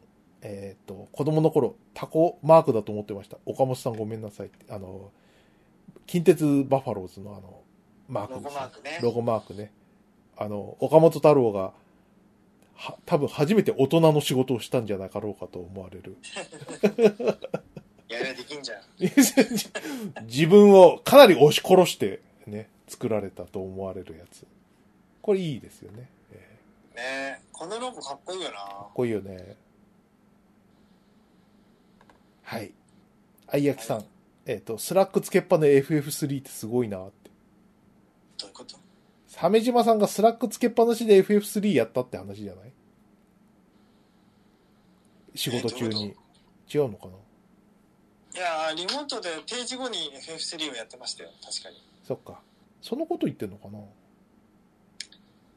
あう忘れててますね。うんはい。えっ、と、曽我雄二さん。えーマッチング柱、鮫島さんの活躍を応援しています。ちょうど、そうなんですマッチング柱のいい話をしたところでね。えあのずっと活動続いてんですよ残念ながらーはい。俺の声が高いばっかりにうん本当に ね、ね、今回のね、あの話、喜んでくれますかね、曽我さ んね。そうだね、えーまたお便りくださ頑張ってい。ますよって、はい。はい。マッチング柱やってますよってね丸尾さん、えっ、と、ビジホ、ビジネスホテル、えっ、と、夫婦ならアメニティが充実したアパ、えー一人旅なら朝食が充実のスーパーホテルだと思ってました。東横インは Wi-Fi など日常の延長要素が強いんですね。まあ、ここら辺のスサービスは多分、アパもスーパーホテルも、東横インも横並びじゃないかなと思いますけどね。だろうねね、うん。だから東横インなんとなく好きなんだね、なんか。うんうん。あの、カード作ってるのが東横インだけだからかもしれないけど。東横インはあの大阪に住んで初めてのお家の目の前が東横インでうん。夜中窓がね青く光るのあれ、環境的にやばいよな、あの、青いビルのさ、うあの、看ん板窓が青いんだようん。あの窓もさあのすりガラスだからさこう光が拡散してさ青ーって、うん。うん差し込んできて部屋が青くなってさ東横カラーになってさはい。 あの、青い 光でね、あの、どこに泊まるかわかるみたいな。うんその知らない土地でも、あ、東横にあそこにあったみたいな、わかるっていうところはあります。はい。あるね意外とアッパー暗かったりするしますからね。そうアパーは光ライティングが抑えめだったよねそうそうそうそうそう。間接照明中心のライティングだよね、うんそこはちょっと見け見つけづらかったりもするかも。全体のルックは高級感があっていいんだけどねうん。はい。アポロさん。えーっと、9月1日、ポッドキャスト聞き語り、聞きたより、えーっと、アマプロ675回聞いていただいてます。ありがとうございます。ありがとうございますごめんなさいね。 ちょっと単絡んじゃって。うん。うんはい。えーっと、エンマコオロギ2、ツバイさん。うんいつの間にか本若が、えー、サーチシャドーバンされてて、ハッシュタグ含む自分のツイートが検索かからないようになっていた。えーこれも東南アジアの被害認定された、 えー筆川さんのことをつぶやきすぎたせいだろうか。本若の宣伝用にサブアカ作ったけど、バンされてる赤は引用 RT も弾かれてしまう。まあ、えーそんなことあるのなので、この赤はただ、もうただ、ただ、お二人のことを褒めたたえるだけの場になりそうな。過去数ヶ月のアマプロに対する称賛もお二人の目に触れることなく虚空に消えてしまうと思うと階段すぎる。えー、悲しいシャドーバーンされてるやつは確かにありそう。なんかあれこんなん見てないぞみたいな。確かあったよなでももうツイッターの中のやつらがさ滅んだからさはい。なんか見やすくなんじゃないのイーロン・マスクの欄ね。イーロン・マスクの欄はい。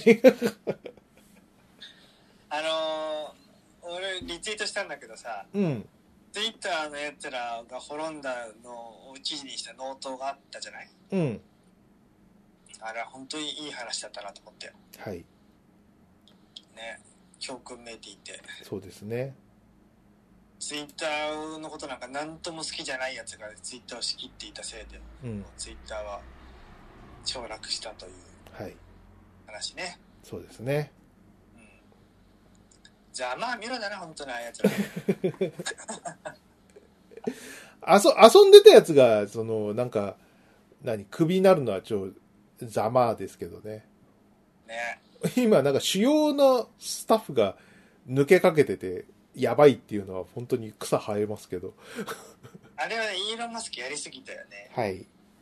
やばいやつををまあリストラするのはいいとして残った人に対してお前らめっちゃ働けよなみたいな感じで圧かけたら、そんな優秀な人なんて別にどこだっていけるぐらい優秀だからそんな調子こかれたらえなえああいうやばいやつらを排除したとこまでは評価するけど、うん。我々に対してそれ言いますってなるよね。だから、まあ、あの、これでシェイプアップできた、あの、いや役立たずがいなくなってシェイプアップできたんで、あの、もっと手厚くできますよ。頑張ってね、だったら、や、やろうかなって思いますけどね。ううんん、そうだよね。はい。えっ、と、聖一郎くん。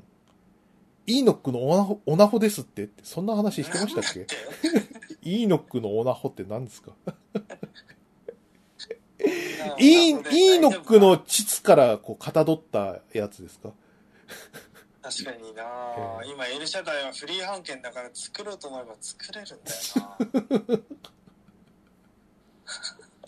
ななんだそれは。はい。えじゃあ、エンマコオロギつばいさん。え筆川さんの奥さんにつきまして、一見、龍さんのエピソードで存在が立証されたかのように見えますが、むしろ女性型マネキンの顔に筆川さんが描いた理想の奥さん画を貼り付けたものを奥さんと言い張り、怖くなった龍さんがとりあえず話を合わせただけという疑惑が深まったとも言えるって。怖いよ。いやーそうですね、その可能性もありますよ、確かに。えー否定はしません。はい。うん、俺が見た人って誰だったんだっていう2年ぐらい前に見た奥さんとおぼしき人はそうなんですよ。こんなに近くてもね、鮫島さん2年前に1回やったぐらいなんですよね。えそうでしたよねうんね2年前のお正月にでしたっけーああ、そうそう、遊びに来てくれてご挨拶にね行って。えーうん離婚前に、はい。そうね離婚前にも一度お邪魔したね家族で来ました、来ました。はい。ね、はい。じゃあはい、行次。きましょう。同じくエンマコオロギさん。そもそもネネトラ人理解があって、母方の親戚の生まれ変わりで、マタロウ好き、えーなの、え、マタロウ好きなのにホラーやグロがダメでとか、設定盛りすぎではって、もう設定とかじゃないないんで、もうなんかそういうなこと言われてすごい通り過ぎ自分で不安になってくる。本当生きてんのかなみたいな。その、広角機動体的に俺の目をハッキングされてこう、いるように、みたいな。そう見えているだけって。直、ゴーストなのその、直、目に直オキュラスみたいなことになってる可能性もなくはないからね。えやばいな、それは。ーはい。 はい、サニトラさん。異世界おじさん見てるとき、アマプロのお二方が思い浮かんだの内緒。この後コロナで交通中止になる、されることをまだ知らないお二人が話されてます。セガオマージュするからこういうことになったのではと。ああこうなったのではその異世界おじさんもようやく、あれですからね、あの、再開されますからね。ああ、そうなんだ。よかったよかった。で、このタイミングで、その、異世界おじさん的には、こう、ヒーローである中裕二さんが、インサイダー取引で逮捕というね、いやー、一寸先は闇だな。闇ですよ、本当に。あ、そうそうそうそう、あの、メガドラミニ2、うん。さ、ちまちま、そう、すごい楽しいんですよ。今やってるのは、あの、アウトランでさ、アうウトランよくてさ、本当にんうん。うん。うん。、メガドラのさ、あの、解像度が低くてね、本当ドッ、ドットが、その荒くてさ、もう、うん。うん。コーナリングとかいうレベルではないっていう。 あれもう、その、じゃあやんなきゃいいんじゃないって思うんだけど、ちょっと、メガドラのアウトラン、愛しい、愛しい感じになっちゃって、ちょっと、ああのちまちまやってんだよね。あ。避け、もう避けらんねえってレベルでさ、もう、車とぶつかっちゃってさ、 道狭いんだ、解像度低いから。せ 狭い、そう、見通しが悪いんだよね。すぐ前の車来ちゃうんだよ。あらら。アーケードとかさ、そのなんか、うん。えーっと、なその後、後なんか、セガサターンか。セガサターンとかで出てるやつはさ、完全移植だからそんなことはないんだけどさ。うん。まあ、メガドラのアウトランの解像度の低いこと。あと、あれだ、あの、ナイトストライカー。あの、うんうん対等のあの、シューティングの、えーレースゲームみたいなやつ。うん。うん。ナイトストライカーっていうさ、なんか、えーっと、ブレードランナーみたいな車に乗ってさ、あの、うん敵を倒すみたいな、レースとシューティングを合わせたみたいなやつあるんだけどさ、うん。それメガ CD 版が出てたんだよ。出てたんだよ。うん。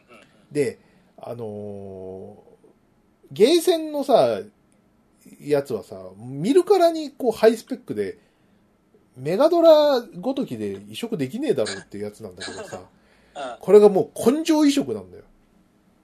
根性ね。ど根性移植。うん。あのー 60fps を出すために、解像度を極限まで落として、うん。うん。もうなんか、ドットの集合体、ドットのその時期と、あと、背景と敵の違いが分かんないぐらいまで、荒いよ、ドットが今、YouTube で見たけど。びっくりするでしょ嘘でしょ、メガ CD でこんなことにそう。これ今見てる見て、今見てる映像。うん。えじえまずアーケードも見たけど、うん。そう X6 万8000みたいな感じになってる。X6 万8000のスペースハリアー移植みたいな、なんか、はい。無茶移植のやつですね、スこーれ。パー無茶移植なんですよ。もうこれはテンション下がるわ。俺だったら絶対買わない。でも当時、移植できたのはこれだけだったんで、ああ、これすごいんだよな改造って低いなうん。何やってるか全然わかんない。ご、ご、もうごちゃごちゃ、ごちゃごちゃ。ちゃちゃ。ガビガビ。うん。でもこれ愛しいね。うんスクロールは滑らか。あの、地面のスクロールああ、は。うん。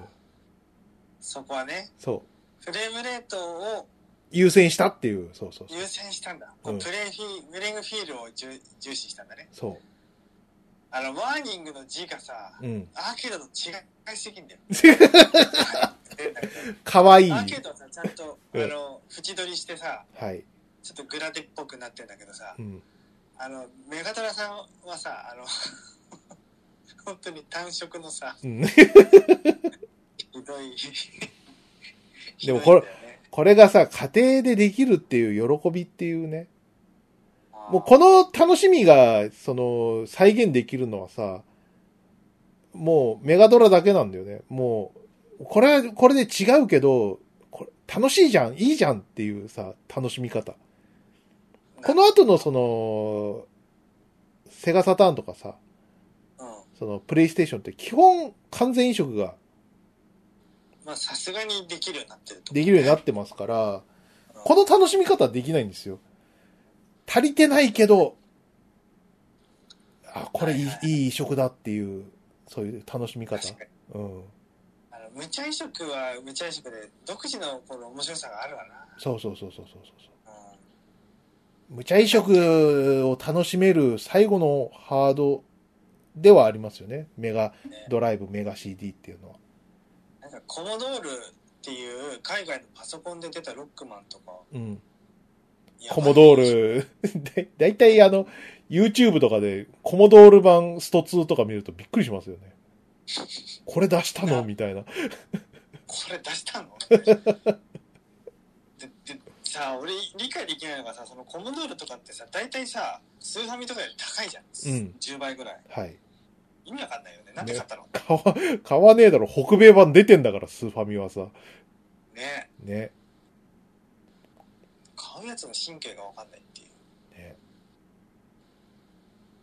まあそういう感じですわ。あの、味わいあるなナイトストライカー味わい、味わい深いでしょ。うん。味わい深いよこれ見てると映像で、ねガビガビだもんな当に。でね、面白いことにね、あの、まだ、あの、何あの、エイリアンソルジャーとかさ、うん、あと、エクスランザーとか、うんいわゆるその、メガドラ後期に出たすげえやつ。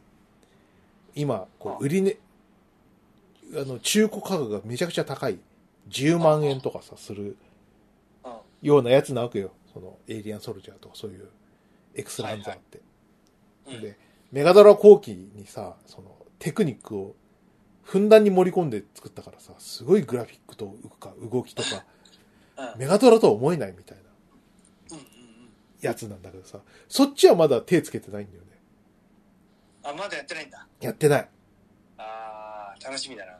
あのー、わかんない。や、やるかどうかも。あの、前の、前のメガドラミニの時も、うんヴァンパイアキラーとか、うんあのー、コントラハードコラ、コアはね、やったんだけど、そんなにこうやってないんだよね。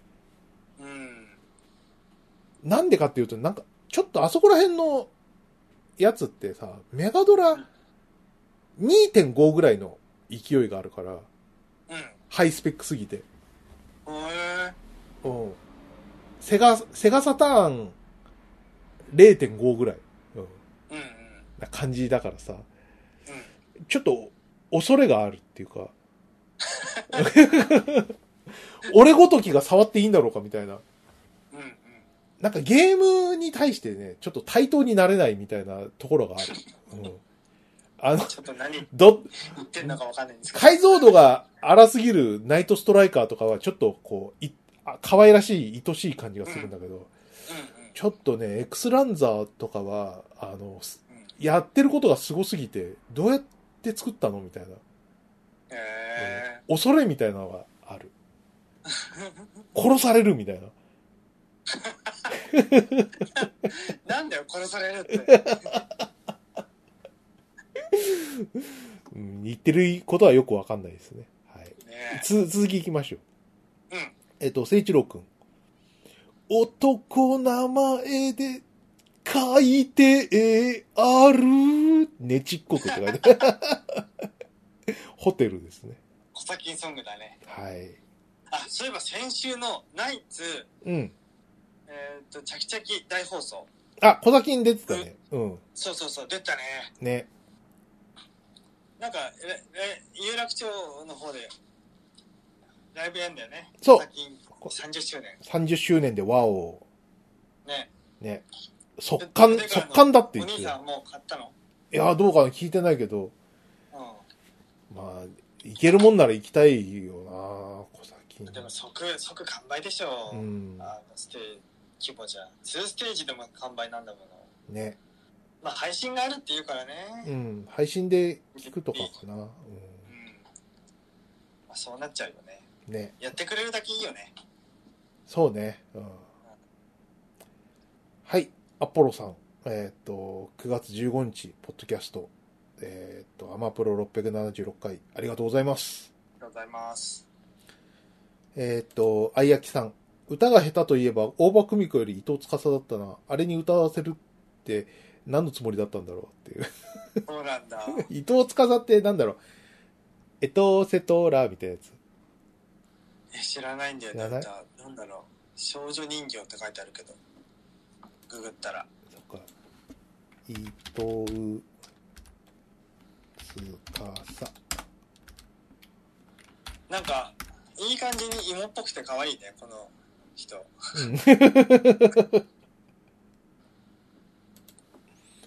うかな。ちょっと俺も聞いてみよう。聞こえ、聞けて、聞いてるいや俺は聞いちゃうとほらあ、そっか、そっか。拾っちゃうから ねまあ、かわいい。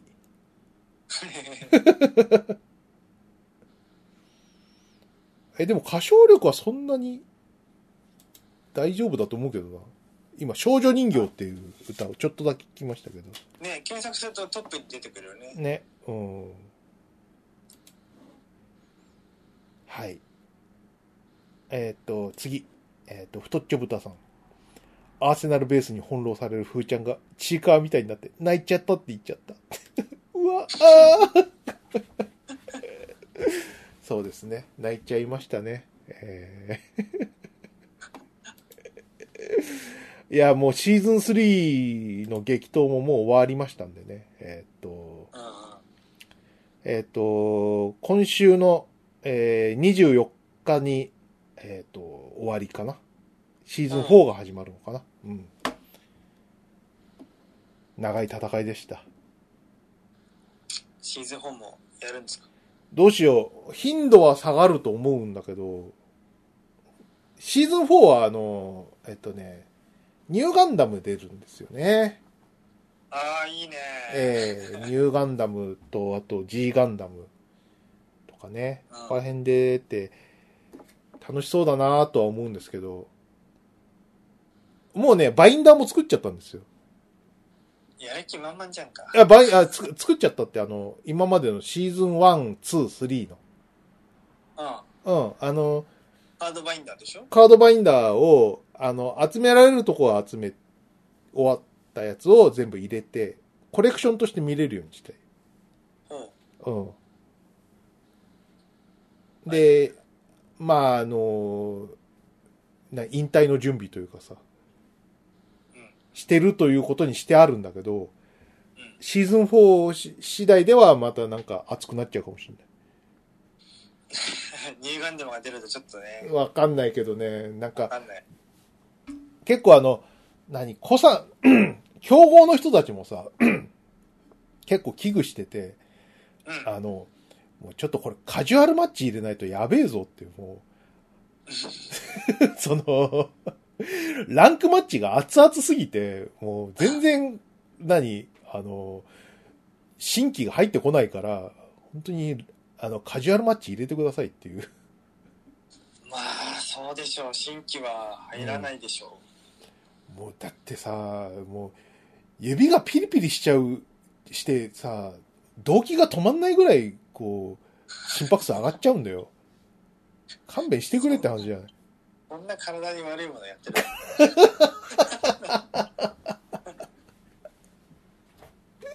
いや、ふーちゃん、ガンダムランクまで上がりましたけど、おかげさまうんで。うんまあ、レジェンド隊のね、その、レジェンド隊3から上に上がるのがね、本当にきつくて。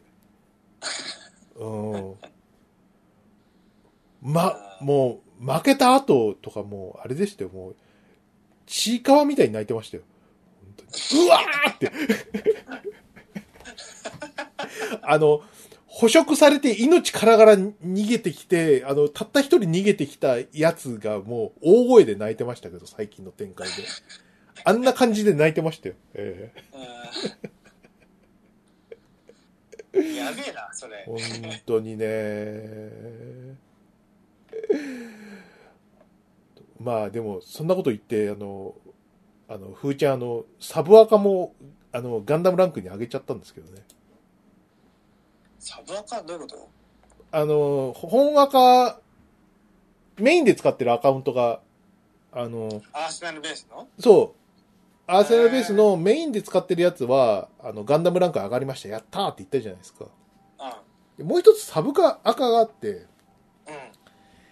うんじゃあ、次は、サブ赤を、何シーズン終了までテロテロや、テロテロやろうかなと思ってさ、うんテロテロやってたんですよ。うんそしたらこっちは、何の苦労もなくガンダムランク上がっちゃって、うーんああ、二つとも上がっちゃったっていう、 ちょっとなんか、これなんか随分大変な感じでね言ったのにね、うん。あっさりだから、だからその、何えっ、と、その激闘の日々がさ、うん筆川さんのその、デッキのその、観察する目とか、その、相手をの予測とか、どんどんこう、プレイングスキルが上がってたんですね。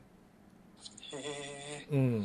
えなるほどだから、その、何その、サブアカの低いランクのやつもスイスイ上がってって、結局サブアカの方も、えっ、と、ガンダムランクまで上がっておしまいって感じ。なりました。はめっちゃすごくないい。なんかね、うん うま結果、上手くなりましたって話ですね。えよかった。はなんい。か平然とガンダムランクまで行けてしまいましたみたいな、うん一度行っているとそんな感じだね、なんかね。うん。ガンダムジョージになりつつあるガンダム超人。 あれなんでだろうガンダム、ガンダム超人って言われてすごいゆで卵っぽいなんか絵の。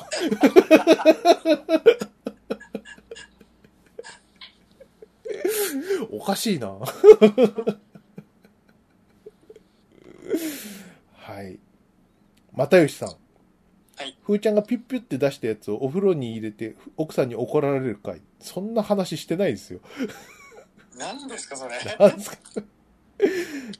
あれか、あのーハッカ油の回か。ハッカ油い、ああハッカピッピしたんだ、ハッカピッピしてね。うん。うん、あれ夏場でも凍え死ぬよ、うんあんなのやったらそううんあの、ふーちゃんはあの、体勢がついてるって話をしましたよね。やりすぎてはい。あいやきさん。来週、バグってる人が来るらしい。うるさそうだって。うん、こっから何週も来ないっす。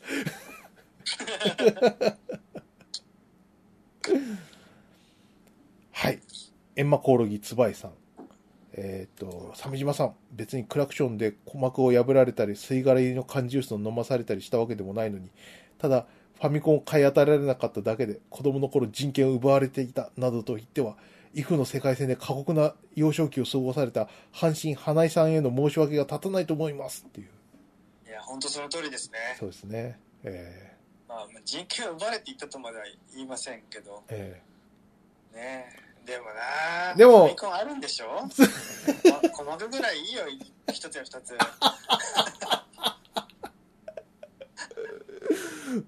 まあ、その数々のその応募、花井さんが受けられた応募と、ファミコンが自由にできているということと、えっ、と、恵まれた家庭でファミコンができないっていうのが、まあ、釣り合うかなって感じだよね。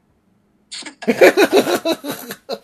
なんだよ全く他の人には理解できないかもしれないけどそれぐらいうん。ファミコンへの自由度というのはうねん。やっぱ違いますよねあるのとないのじゃはい。ねそのファミコンへの渇望がさ、今、鮫島さんをこうしてしまったわけですよ。そうねこじらせおじさんですからなねってますからね。えーねこの頃ファミコンあればね今頃ね私は勝者のエリートサラリーマン ですよ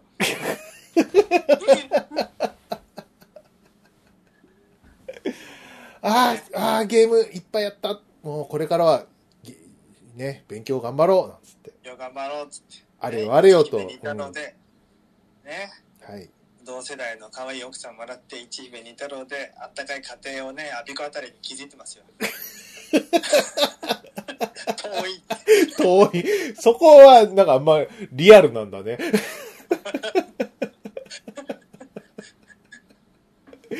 リアルっていうか、その解像度が高いっていうか。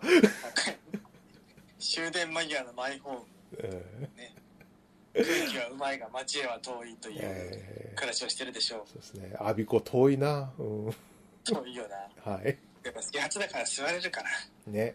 うん、始発だからね、はい。うんカンパさん。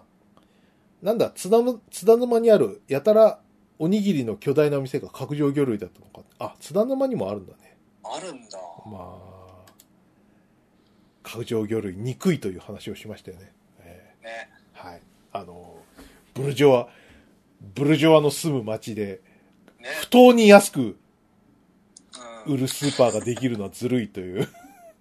あっさりとね流山街道の我々をねはい。いやもう裏切ってねうん。大高の森にくら替えするやつらですよ本当ですよ。伊藤洋方の気持ちにもなれよああそこでみんな頑張ってきたじゃないかいケやツ電機も伊もう藤洋方もだのに何だってんだあいつは、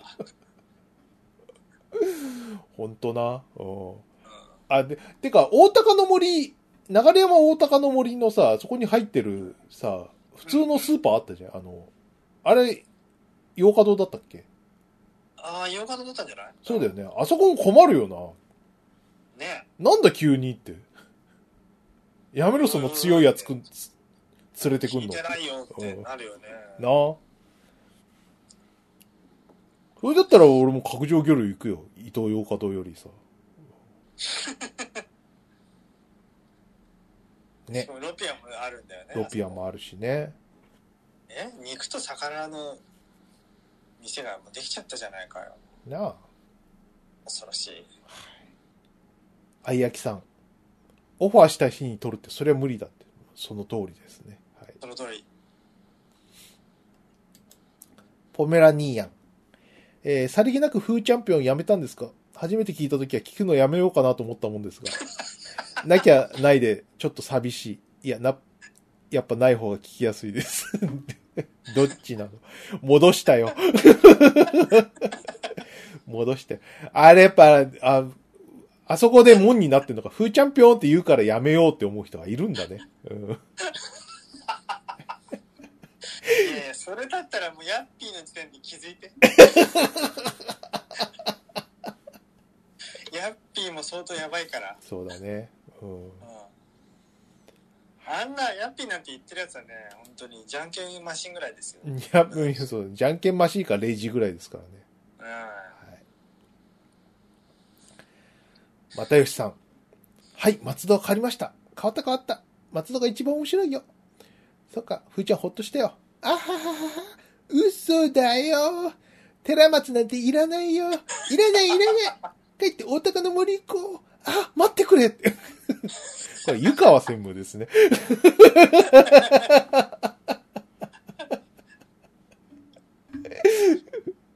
あなたどうしたのなんつって。うーって。負けちゃうじゃん。夏だし、おは前俺たち32ビット止まりなのかい。か。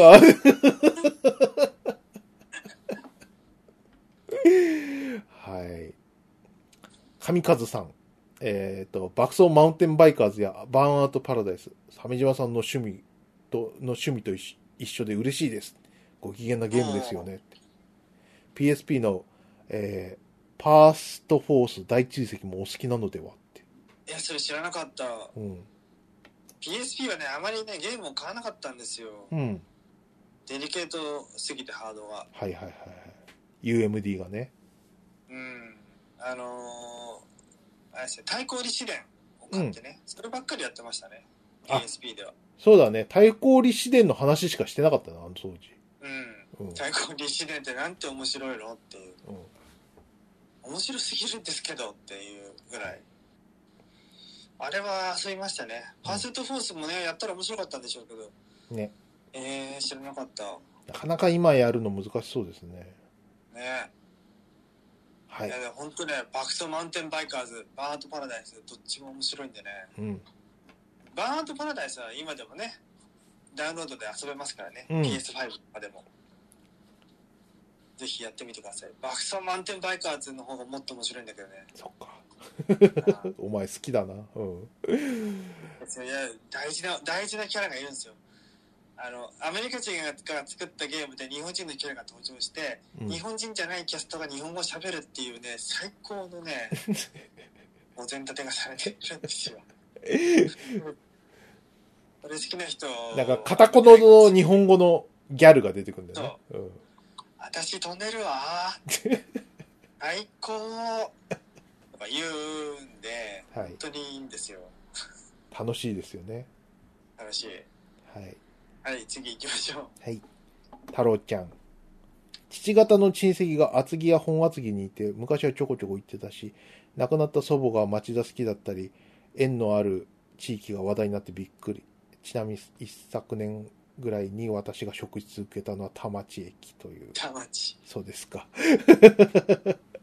職質を受けたんですか。えーそうですね。いい。よかったあであ、町田行ったんですよね、その頃はね。宮ヶ瀬ダムですね。はい。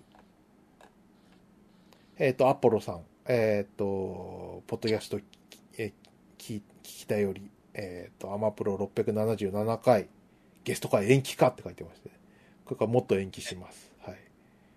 ありがとうございます。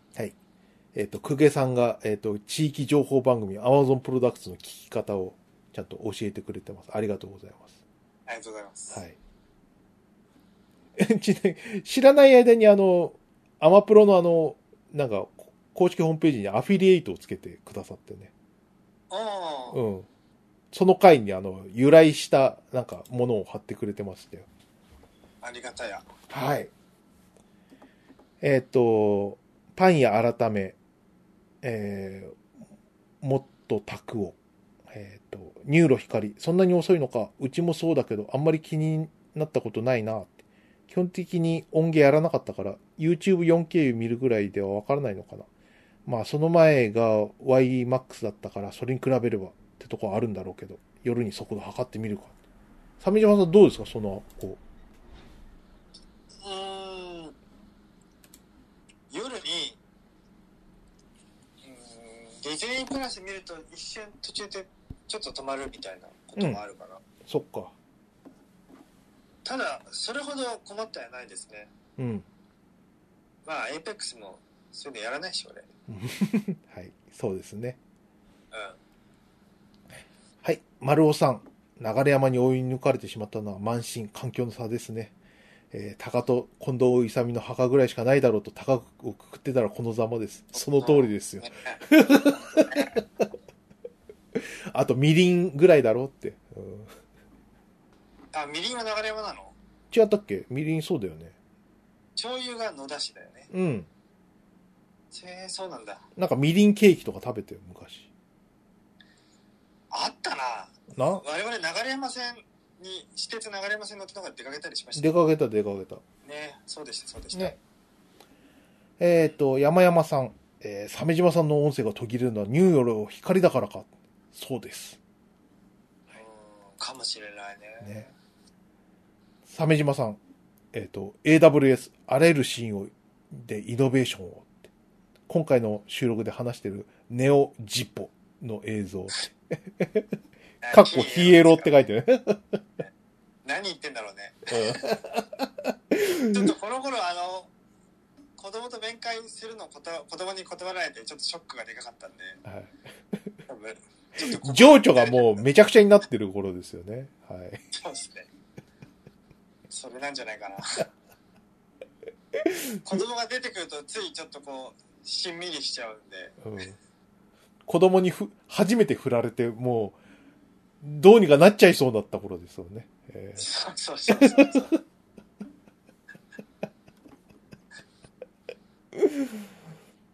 はい。あいやきさん。はいブルーピリオド、アフタヌーンにあるし、と思って気軽に手を出してみたが、絵をやってる人からしたら意識して避けたくなるの分かった。めちゃ重い話だけど、めちゃ読みたくなる。あ、そうですか。いや、嫌なこったです、本当に。あのブルーピリオドの学生さんたちのこの行く末は一体どうなるんでしょうねって思うからね。うんうん。あんな狭い世界で一生懸命やってねうん。何だったんですかね美大受験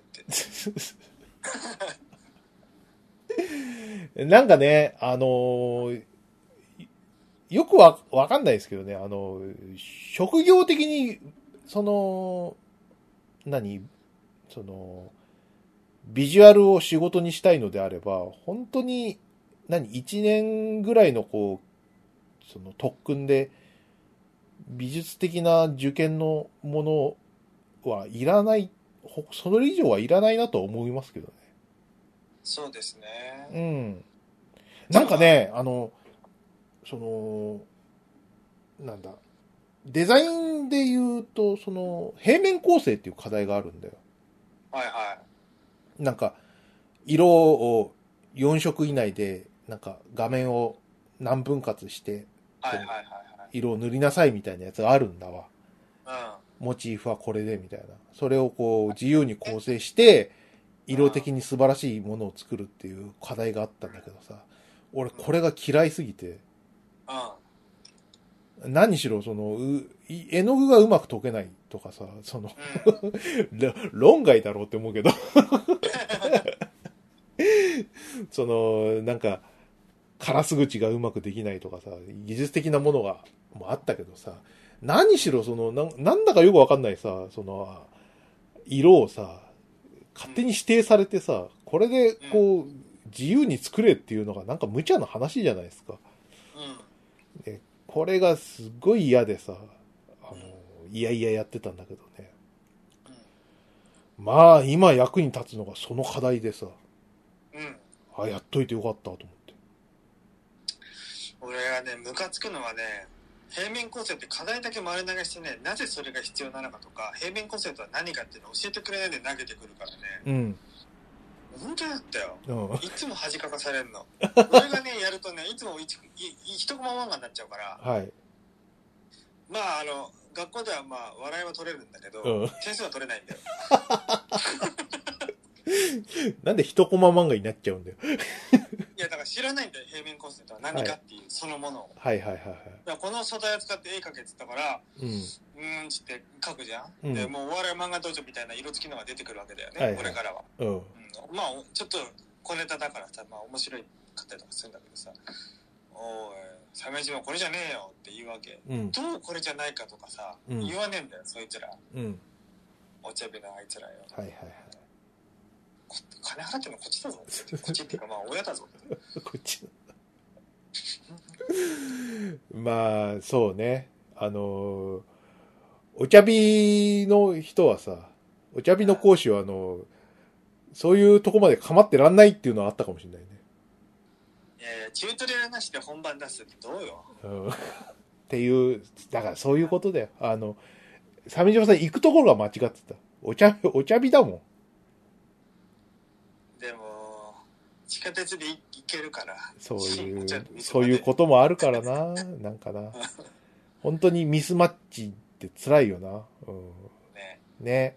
うん知らんからねねじゃあ新宿の方が良かったのとも思うしねうん。え今知ってる新美もねえのえっ、と湘南美術学院とかねうん。 YouTube チャンネルあるんだよね。それは素晴らしいね。でなどうやって講師がデザインデッサンするかとかその手順とかを、うんじ実技を見せてくれるのうん。すごくない羨ましいよ。なんでなんでこの構図にしたんですかとか石膏でデッサンとかうも、ん。うんここはこうなってこの構図に置きましたとかうん。で色色っていうかあの鉛筆の乗せ方とかう、ん。えなんでこうしたかとかも言ってくれるわけうん。はあもうしかもただでそう、羨ましいね。俺、俺の時とかはさ、あの、本当にや、何あの、寿司屋の小僧がさ、あの、親方の、なんかテクを盗むように、こうチラチラ見て、覚えたもんですけど、もうね金ちゃんの世界で聞いたらおしまいみたいなやつはい。はあもうね何なのってね、 楽な商売だな本当ないやあの、鮫島さん、俺の喋りたいことがああの、いや、その平面構成っていうのが一番、こう、何今役に立ってるんですよ。あうんなんでかっつうとさ、あの、うん何何の興味もないものに対して、あの、それなりに魅力的に見せるテクみたいなのはそこに集約されてるから、うん例えば、うーちゃんが今仕事でやってるやつがさ、まあ、なんだこれはみたいなものもあるわけですよ。うんそれに対して、どういうふうにこう、じゃあこれに、の、を使うお客さんっていうのはどういう人かとか、何を求められてるかみたいなところが、こう、分かっていれば、うんその、どういうふうになものを作ればいいかっていうのは、おのずと答えが出てくるじゃないですか。はい。ね。そうすると、その、何好きな絵を描く人は、好きな絵を描けって場合に、す魅力的に見えるのは当然のことなんだけど、あの、何の興味もないものを、こう、魅力的に描くっていう作業に関して言うと、その平面構成の、その、課題っていうのがね、すごく生きてくるんだなって思いましたね。まさかそこで生きてくるとはねそう。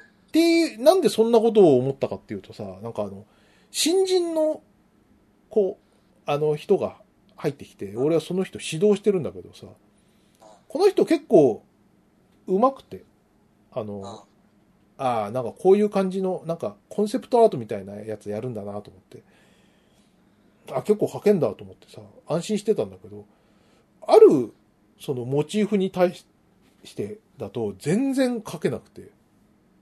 ほううん。 ちょっと、い、言ってはいないけど、ちょっと落差ひどいぞっていう。 びっくりしちゃったんだ。で、だどうやらそ、あーエテがあると。そうそうそうそう、得て増えてのさ、増えての部分の落差が激しすぎて、ちょっと使えないよっていうレベルだったんだ。 えー、人によってあるんだね。ある。まあちょっと若い人だから、まだ20いくつだからさ、そういうこともあるんだろうなと思うけど、あなるほどねって、すものの好き嫌いで、そのクオリティがこんなに差が出ちゃうんだなって、若いとって、おわ、思ったな。うん。うん。まあ、鮫島さん、例えばさ、なんか、興味のないものでもさ、モーションであればさ、あの、うんうんオーダーがあればそれなりのものを作れるでしょ。まあ一応はね。ね。そういう力。うん。ああ、そうだな。それは鮫島さん、なんか、仕事の中で培ったと思うけどさ、うん。何かしらそういう、なんか、何こここうしてこうすれば、まあ、9大点ぐらいにはなるなって。そっから先はちょっと俺の好みでつけてやれば、まあ、売れるものができるんじゃないかみたいなさ、はいはい。その、底上げの仕方みたいなのはね、なかなか若い人難しいんだなと思ったね。あの、今、う私、採用業務もあるんですけど、はい、やはりというか、なんていうか、皆さん、デッサンが下手でね、はい。心配になりますね。あ、そうですか。 俺から見て下手なんだよ。それはまずいよ。そうですね。はい。僕は、高校3年の夏からしかデッサンやってないからね。ええ。 そうですね。で、と、撮ったんですかえ、何がですかえ取らないです。あ、そんなの撮ってないんだ。うん。採用してないです。はい。まあそうね、今日あの、採用はね、本当にね、あの慎重にしなきゃいけないですからね。いや、本当怖いよ、採用。だう何がわかるのたった1度か2度の面接で。ん。まあそうね、わかんないよな。本当に本当怖いよ。やべえやつ来るもん。中には。うん本当ね。はい。じゃあ次行きましょう。はい。又吉さん、そうアマプロの真の姿っていうので、あの、何何ふーちゃん、じゃあ、ふー、ふーちゃんはこれ、なんですかね。記者。記者じゃん。記者、記者ですけど、あの、ふーちゃんってそう風景じゃないですかね、これ。 OK アマプロはなんか変な、変なね仮想の競技みたいな、なんか、ヘルメットをかぶった男性が棒を持っているはい。ような。カヌー何何鮫島さん。 謎の、なんか学者っぽいじゃないですか。そうですね、なんか川島隆太教授みたいな。ね。はい。本棚の背にね、えネクタイをした、なんか、おじ様が立ってますけどえ、はい。ね。ね、アマプロ。 なんだこれは。なんだこれ。 はい。じゃあ、真の姿ということで。くーちゃんは変な、えっ、と、記者ポッポで、えねーと、鮫島さんは変なおじさんになりました。そうですね。はい。 あいやきさん、ハッシュ7月分をアマプロちゃんがいいねしたので、新録来ると思って上がったのにまだ来なくてシュンとしてる。すいません。えっ、と、聖一郎くん。アマプロでエルシャダイオナホの話ってしたっけってしてない何。なんだよ、さっきから。 えっ、と、聖一郎くん。これなんて読むの尿道神統計っていうのやべえ、でも検索したら出てきたよ。マジでで。社会のオナホグッドノック一番いいのを頼むって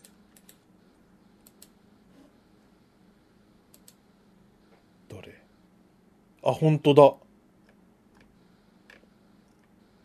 ええすごいね。うわうん。いうことイーノックの、イーノックのアナルなんですかね。ねはい。細かい横ひだがゾレゾレとした格子劇うん。大丈夫だ問題ないはい。ひそっか。柔らかいね、また随分と。買ってみようはい。よし。じゃあ、サメ島さん買うそうです。はい。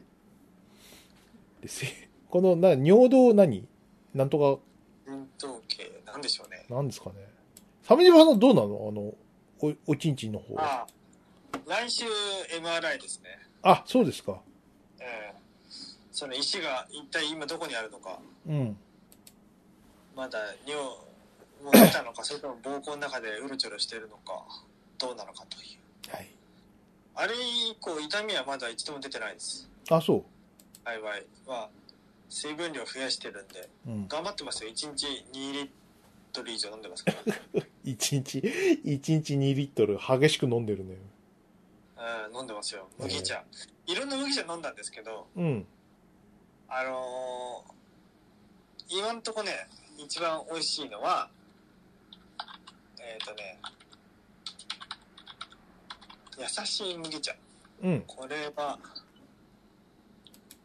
えーどこだったかなグリーンだからのブランドのやつですねこああ、なるほど。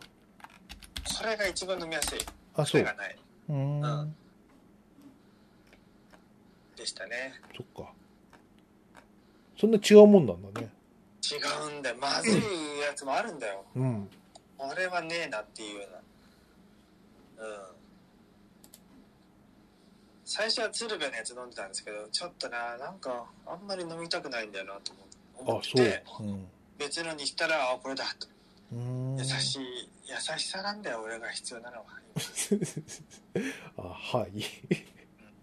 これバファリンも、ね、優しさだけのやつ出してほしいわうん。半分だけ優しさでできてるっていうぐらいですからねそっか。あいけねえ、思い出した。明日俺ワクチン打つんだわ。お思い出おし大変じゃんたうん。なんうでわ日曜に打つのそこしか空いてなかったから。月曜日しんどいじゃんそんなことしたらだから、だから、そこしか空いてなかったんだってば。わかりましたお前、あの、予約すとか見たあの、松戸市の。いやまだちゃんと見てない見てないでし参ょ加したしって思ってちょっと全然空いてないよ。あそうなんだうん。何回目4回目。あーじゃあ俺もそろそろだねやんなきゃいけないそう。だ3回目がもう3月ぐらいだから、なうんや、やんなきゃと思ってさ、あと、第8確か波とか言うしさ、お正月とかなともう、あれだから、にもう今、葉っぱなのそうですよ。ドラえもん服部くんパーマンみたいでねえ ちょちょっといいんですけどはい。ドラハッパーみたいな感じでうん。そうなんですよ。嫌ですうねん。 いやもうね僕やっぱね大勢の人がいるとやっぱ避けてますねあ、そいやデザインフェスタ今やってるんですよう。うん。行きたいなと思ったんだけどいやでもいいかってななりましたねまあね。まあ、そんな感じですかね。うんということで、まあ今日はこのぐらいにしとこうかな。えっとあ、そうですね10月の13日かな。うん。うんですね。明日、あの、ワクチン打つんで、ちょっともうちょっと早く寝ないとって感じで。そうですねえ僕はあーちょっと話変わりますけど私昨日ポケモン買いましたえあ、そスカーレットを買いましたう。うん。ポケモン新作を買うのはあー実に13年ぶりぐらいじゃないですかねほうほうほうほポケモンブラックホワイトですからね最後に買ったのはう。うん。それから長らくもう剣盾も買わなかったですからねうん。でスイッな、チなんで急にあなんかだいぶ雰囲気変わったしうん。どうかなと思ってというのがありますねそっか。うん確かにな。オープンワールドになって。そそうそう進化していて今いやプレイしてて驚いたのはうん。フィールドを移動中に R1 ボタンを押すとポケモンを野に放ってうん。付近にいる野良ポケモンを自動でぶっ殺してくれるんですよほでその技の相性が良ければ一方的に倒して経験値を得れるんですよ戦闘画面に入らずにう。うん。これはいいですねうん。野良狩りの手間が省けますなるほど。多分あのそれに近いようなあの快適にプレイできる機能がまだまだあるんじゃないかなうん。ということで期な待るほしてどます。いいですね。そちら、そちらの、その進捗の方も、アマプロ、そうですねね、今後のアマプロ内でもちょっとお話しいただけれ最ば。後はまで最後までいけるでしょうか果たして途い。中で飽きてしまうのでは、と思いますがじゃあこの辺で終わりましょうかそうですね。はい。はいじゃあ終わります鮫島でした筆川でした。バイナラッピーバイナラッピー。